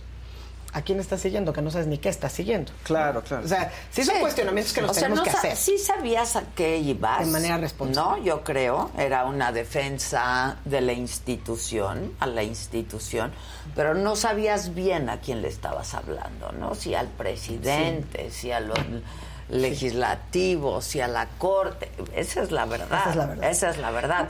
Pero sí había este sentimiento, creo, pero corríjanme, que ustedes estuvieron ahí, de vamos a defender la democracia.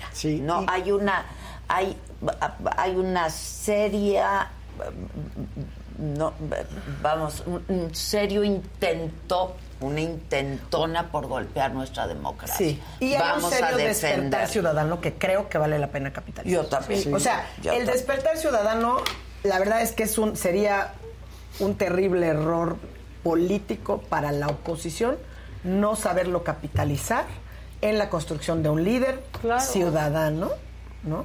Que pueda, digamos, llevar a hacer otra forma de hacer política, que pueda Sí, volver a sumar, ¿no? Que dejemos de lado muchas cosas que se llaman siempre acuerdos Ahora, cupulares. como el ¿no? que hay Claro. no va a haber, ¿eh?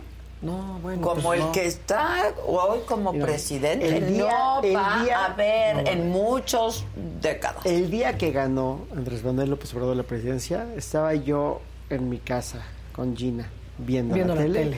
y Gina lloró de alegría. Lloró de alegría. Sí, yo me nos- emocioné. sí, nos Era abrazamos. muy Era muy emocionante. Nos abrazamos. Sí, Sí. Pero además el todo, era un, era, fue un momento, ¿se acuerdan cuando pasó, o sea, en, En el su coche frente sí. al el Palacio de Bellas Artes? Porque además fue todo el recorrido, yo me acuerdo, o sea, yo lo vi en la tele y era emocionante. Eso no, no había, o sea, que te llegue, o sea, al que sabe que no voté por él, pero que te mueva las fibras, Claro. que sientas ganas de llorar. Ya quiero ver sí, quién fue, sí. quién hace eso. Algo que movió la fibra que creo y que es fue un gran importante discurso mencionar. con muchas promesas que no Reconciliador. se cumplieron. Sí. Exacto. Reconciliador Sí. que, Que tampoco no se cumplió. Fue. Eh, el, el sab- el domingo quizás sabes que algo donde sí también te mueve las fibras, que creo que por eso hay que aprovechar, fue cuando se entonó el himno nacional. Eh, sí. Sí. Que fue mucho más importante que escuchar a los oradores. Pero fue muy ¿eh? importante porque además escuchar a la gente entonar el himno nacional literal a todo pulmón, ¿no? Sí. Que, que ese sí tiene un significado importante y, y tal vez rescatar, yo creo que a lo mejor estos discursos, como decían, a lo mejor no necesariamente eh, pegaron o fueron tan, ¿no? Como que tan, tan de, de que la gente gritara. Ni elocuentes ni emotivos. Pero, la, por ejemplo, la frase, a mí claros. me gustó mucho la frase de José Ramón cuando dijo, estamos aquí ocupando de manera temporal y pacífica, no el Zócalo, sino la Plaza de la Constitución, ¿no? Eso como esta alegoría de, la, de qué estamos haciendo, de la Claro. Constitución. Fue muy respetuoso. Y, y hablamos a la corte, y les dijo, eso también lo dijo, ¿no? Venimos acá porque los han denostado, los han ofendido, nosotros venimos de manera respetuosa. Confío en ustedes, confiamos en Confiamos ustedes. en ustedes, ¿no? Sí, estuvo que, muy que creo que estuvo bien. Quizá, pues, ¿no? No, no es a lo mejor el discurso para una plaza llena de masas, pero, Claro. pero muy bien, ¿no? Eh, Y haciendo una reflexión sobre la victoria de Andrés Manuel Obrador y de todas nuestras afinidades y afectos en lo personal, en el fondo, en una democracia funcional, moderna y madura, hay alternancia. Gana la gente que yo no quiero. Esa es la Ah, realidad. bueno, pero gobiernas para todos. Pero se gobierna para todos. Pero se gobierna se gobierna para todos. Sí, ese es el problema. Estamos defendiendo el derecho de que, a- a- o sea, al día de hoy, estas manifestaciones es defender el derecho de que gane gente que no queremos que gane, pero que el sistema funcione. funcione. Y que se respete, que se proteja, que se garantice que tu voto cuenta, cuenta bien, ¿no? Y pues sí, no podemos cambiar las reglas como están ahorita. A mí me preocupa, la verdad, eh, la alta responsabilidad, no porque no la tengan, sino que pensemos que es- son los únicos responsables. En respuesta a qué sigue de este despertar ciudadano, yo creo que sigue que no nos aletarguemos, que lo aprovechemos, que se siga conversando, que se siga informando y que esto además se eleve y se vea reflejado en las urnas, Claro. no nada más pensando en que existe un poder, o sea, no es el presidente, porque este caos que tenemos es precisamente por estas mayorías avasalladoras, ¿no? Al interior de la Cámara de Diputados y del Senado. Sí, o sea, sí, no sí. hubiera pasado literal y el, hubiera es un tempo verbal que no me gusta porque es el futuro en el pasado. No, pero hay que aprender Pero de hay lo que que aprender pasó. y sí tenemos mucho Que que, ya hay que ¿Es? volver ¿Qué a sigue? votar. Vamos a votar. Repartir el ¿Quiénes ya? Los que están Sí. en, en Coahuila y Estado de México, que también tienen un papel muy importante, pero sin duda el 24 no se agota en el titular del Ejecutivo. No. Es más, es lo de menos. Hay que ¿no? repartir. Hay que repartir para que el juego democrático y las condiciones vuelvan a llegar a esta función No que es relevante, cosas. que fue Sí, justamente pues lo que nos costó 80 años, ¿no? Dejar de que hubiera un país- partido hegemónico, pues volver a esos, eh, digamos, pluralidad eh, que obligue a construcción de acuerdos, que obligue a tomar Y en eso cuenta todo pasa por el Congreso, Y entonces es muy importante. Entonces, y lo el que voto. todos queremos es que de aquí en adelante para siempre gane no el que queremos que gane, sino el que realmente ganó. De eso se trata ahora. De eso se trata. Pues sí, de eso se debe tratar. Bueno, muchachos. bueno, Ustedes. muchachos. Pues muy bien para martes de Sí, mentadas. martes de mentadas. Pues hay que esperar la publicación del plan B y las impugnaciones. Ahora sí que la cascada de impugnaciones. Exacto. Pero vienen épocas interesantes. Y a ver qué va a pasar con la ministra. y a ver qué va a pasar con la ministra. Si hubiéramos, si fuéramos una abogacía pronto, no cohesionada fue y no responsable, yo creo que le haríamos la ley del hielo. O sea, deberíamos de obligar a recusarla en todos los asuntos, ¿no? Este, a que se, y llanamente, que no se pida citas con ella. Pero ¿quién hace eso? Pues tendríamos que hacerlo todos, los colegas, ¿no? O sea, la abogacía en general. Pues sí. a los colegios, a la los colegios, academia. A que no exista. O A sea, que no a una exista. verdadera cancelación, Sí, porque o sea, esa es la cancelación. sea a la hora de la votación. Pero no Sí, solo pues, eso. casi, es- casi simbólicamente, o sea, o sea, me- si me obligas, estás en la sesión de pleno como era cuando era sesión pública y si estás ahí sentada, si participa, pues te volteas. ¿no? O sea, es simbólico, o sea, pero, pero Pues, de verdaderamente... No invitarla a nada, no y invitarla a invitarla los nada. paneles, a los simposios, la a los eventos académicos. No existe, o sea, punto. Sí. No tienes que faltarle el respeto a la persona, digamos. Puede ser la señora Yasmín Esquivel Moza. Claro. la ministra. Buenas Claro, tardes, sí, pero sí. no es la ministra. Y cancelarla, una Que Esa cancelación. es la verdadera cancelación, no linchar mediáticamente. O sea, cancelar redes. es, no existe. Pero pues, No sí, les Sí. toca. Pues sí nos toca a la abogacía, yo creo, organizada y responsablemente también, eh, hacer una cancelación frontal y también es un llamado incluso por ejemplo en estos mecanismos o sea la acción de inconstitucionalidad así como petitorios además solicito desde este momento que la señora Yasmín Esquivel Moza Se abstenga de participar en esta discusión. Por carecer por de carecer de la legitimación. de- pero que, que lo incluyan o sea que lo incluyan. Así un párrafo en, la- en el escrito que se tengan que pronunciar o sea que la están recusando entonces obliga a que el pleno tenga que resolver sobre ese planteamiento Sí. ¿no? Bueno, pues que tengan un buen martes. Qué Pues cosa. sí. Está así la cosa. Pero fue un gran ejercicio el Un del gran domingo, ejercicio. la verdad. Gran, Gran ejercicio. El que quiera regatear el éxito de la concentración. No, yo creo que- lo está haciendo. A ver, te- Mal. no Porque tenemos si los 80 mil, líderes que que si nos... 90 mil. 90 mil máximo 100 mil, dijo el presidente. Dijo, 80 mil máximo 100 mil Sí, ya concediendo, yo llegué a la plaza justo al 10.50 a las 10.55 Estaba rebasada. A las 10.55 y llegué por 20 de noviembre. O sea, a mí no me lo cuentan, me fui sola, iba sola. Yo me subí en un... Estaba cerrado el metrobús, me, yo me subí en un camión hasta el metro Chapultepec, de ahí llegué a Valderas y caminé de Valderas a 20 de noviembre. Estaba abarrotado, caminé y como iba sola logré luego meterme, pero literal llegué 10.55, pasaron un video, me tocó escuchar los dos discursos, estaba abarrotado, abarrotado. Pero si están las imágenes, Claro. hombre, por o sea, favor. no me llevó, no fui acarreado, o sea, todos esos puntos. Y destacar, creo que cuando cerró Belanzarán dijo eh, que además de que se había llenado, eh, que se había llenado sin el uso de recursos públicos. Eso, sí, eso eso. frase. cierto. Claro, ¿eh? acarreos. Vamos a ver el No, 18 claro. de marzo. El ambiente. ¿Qué tal el ambiente? Sí. el feeling de la gente. To- Una, una gran sensación de unión. Es lo que te Claro. digo, sí se Sí, sabía, se sentía, te sabías estabas. estabas ahí. Quizá no a quién le estabas hablando, No, no, pero, pero por eso sí digo, o sea, el sentido de la responsabilidad hace que me preocupe de cómo le hacemos daño por algo bien intencionado pues a la corte, porque si al final van a decir es que los votos, porque va a pasar algo como la ley de la industria eléctrica. O sea, digamos que aunque lleguemos a esos ocho votos, a lo mejor, porque no es blanco y negro. Claro, claro. Ese es el problema.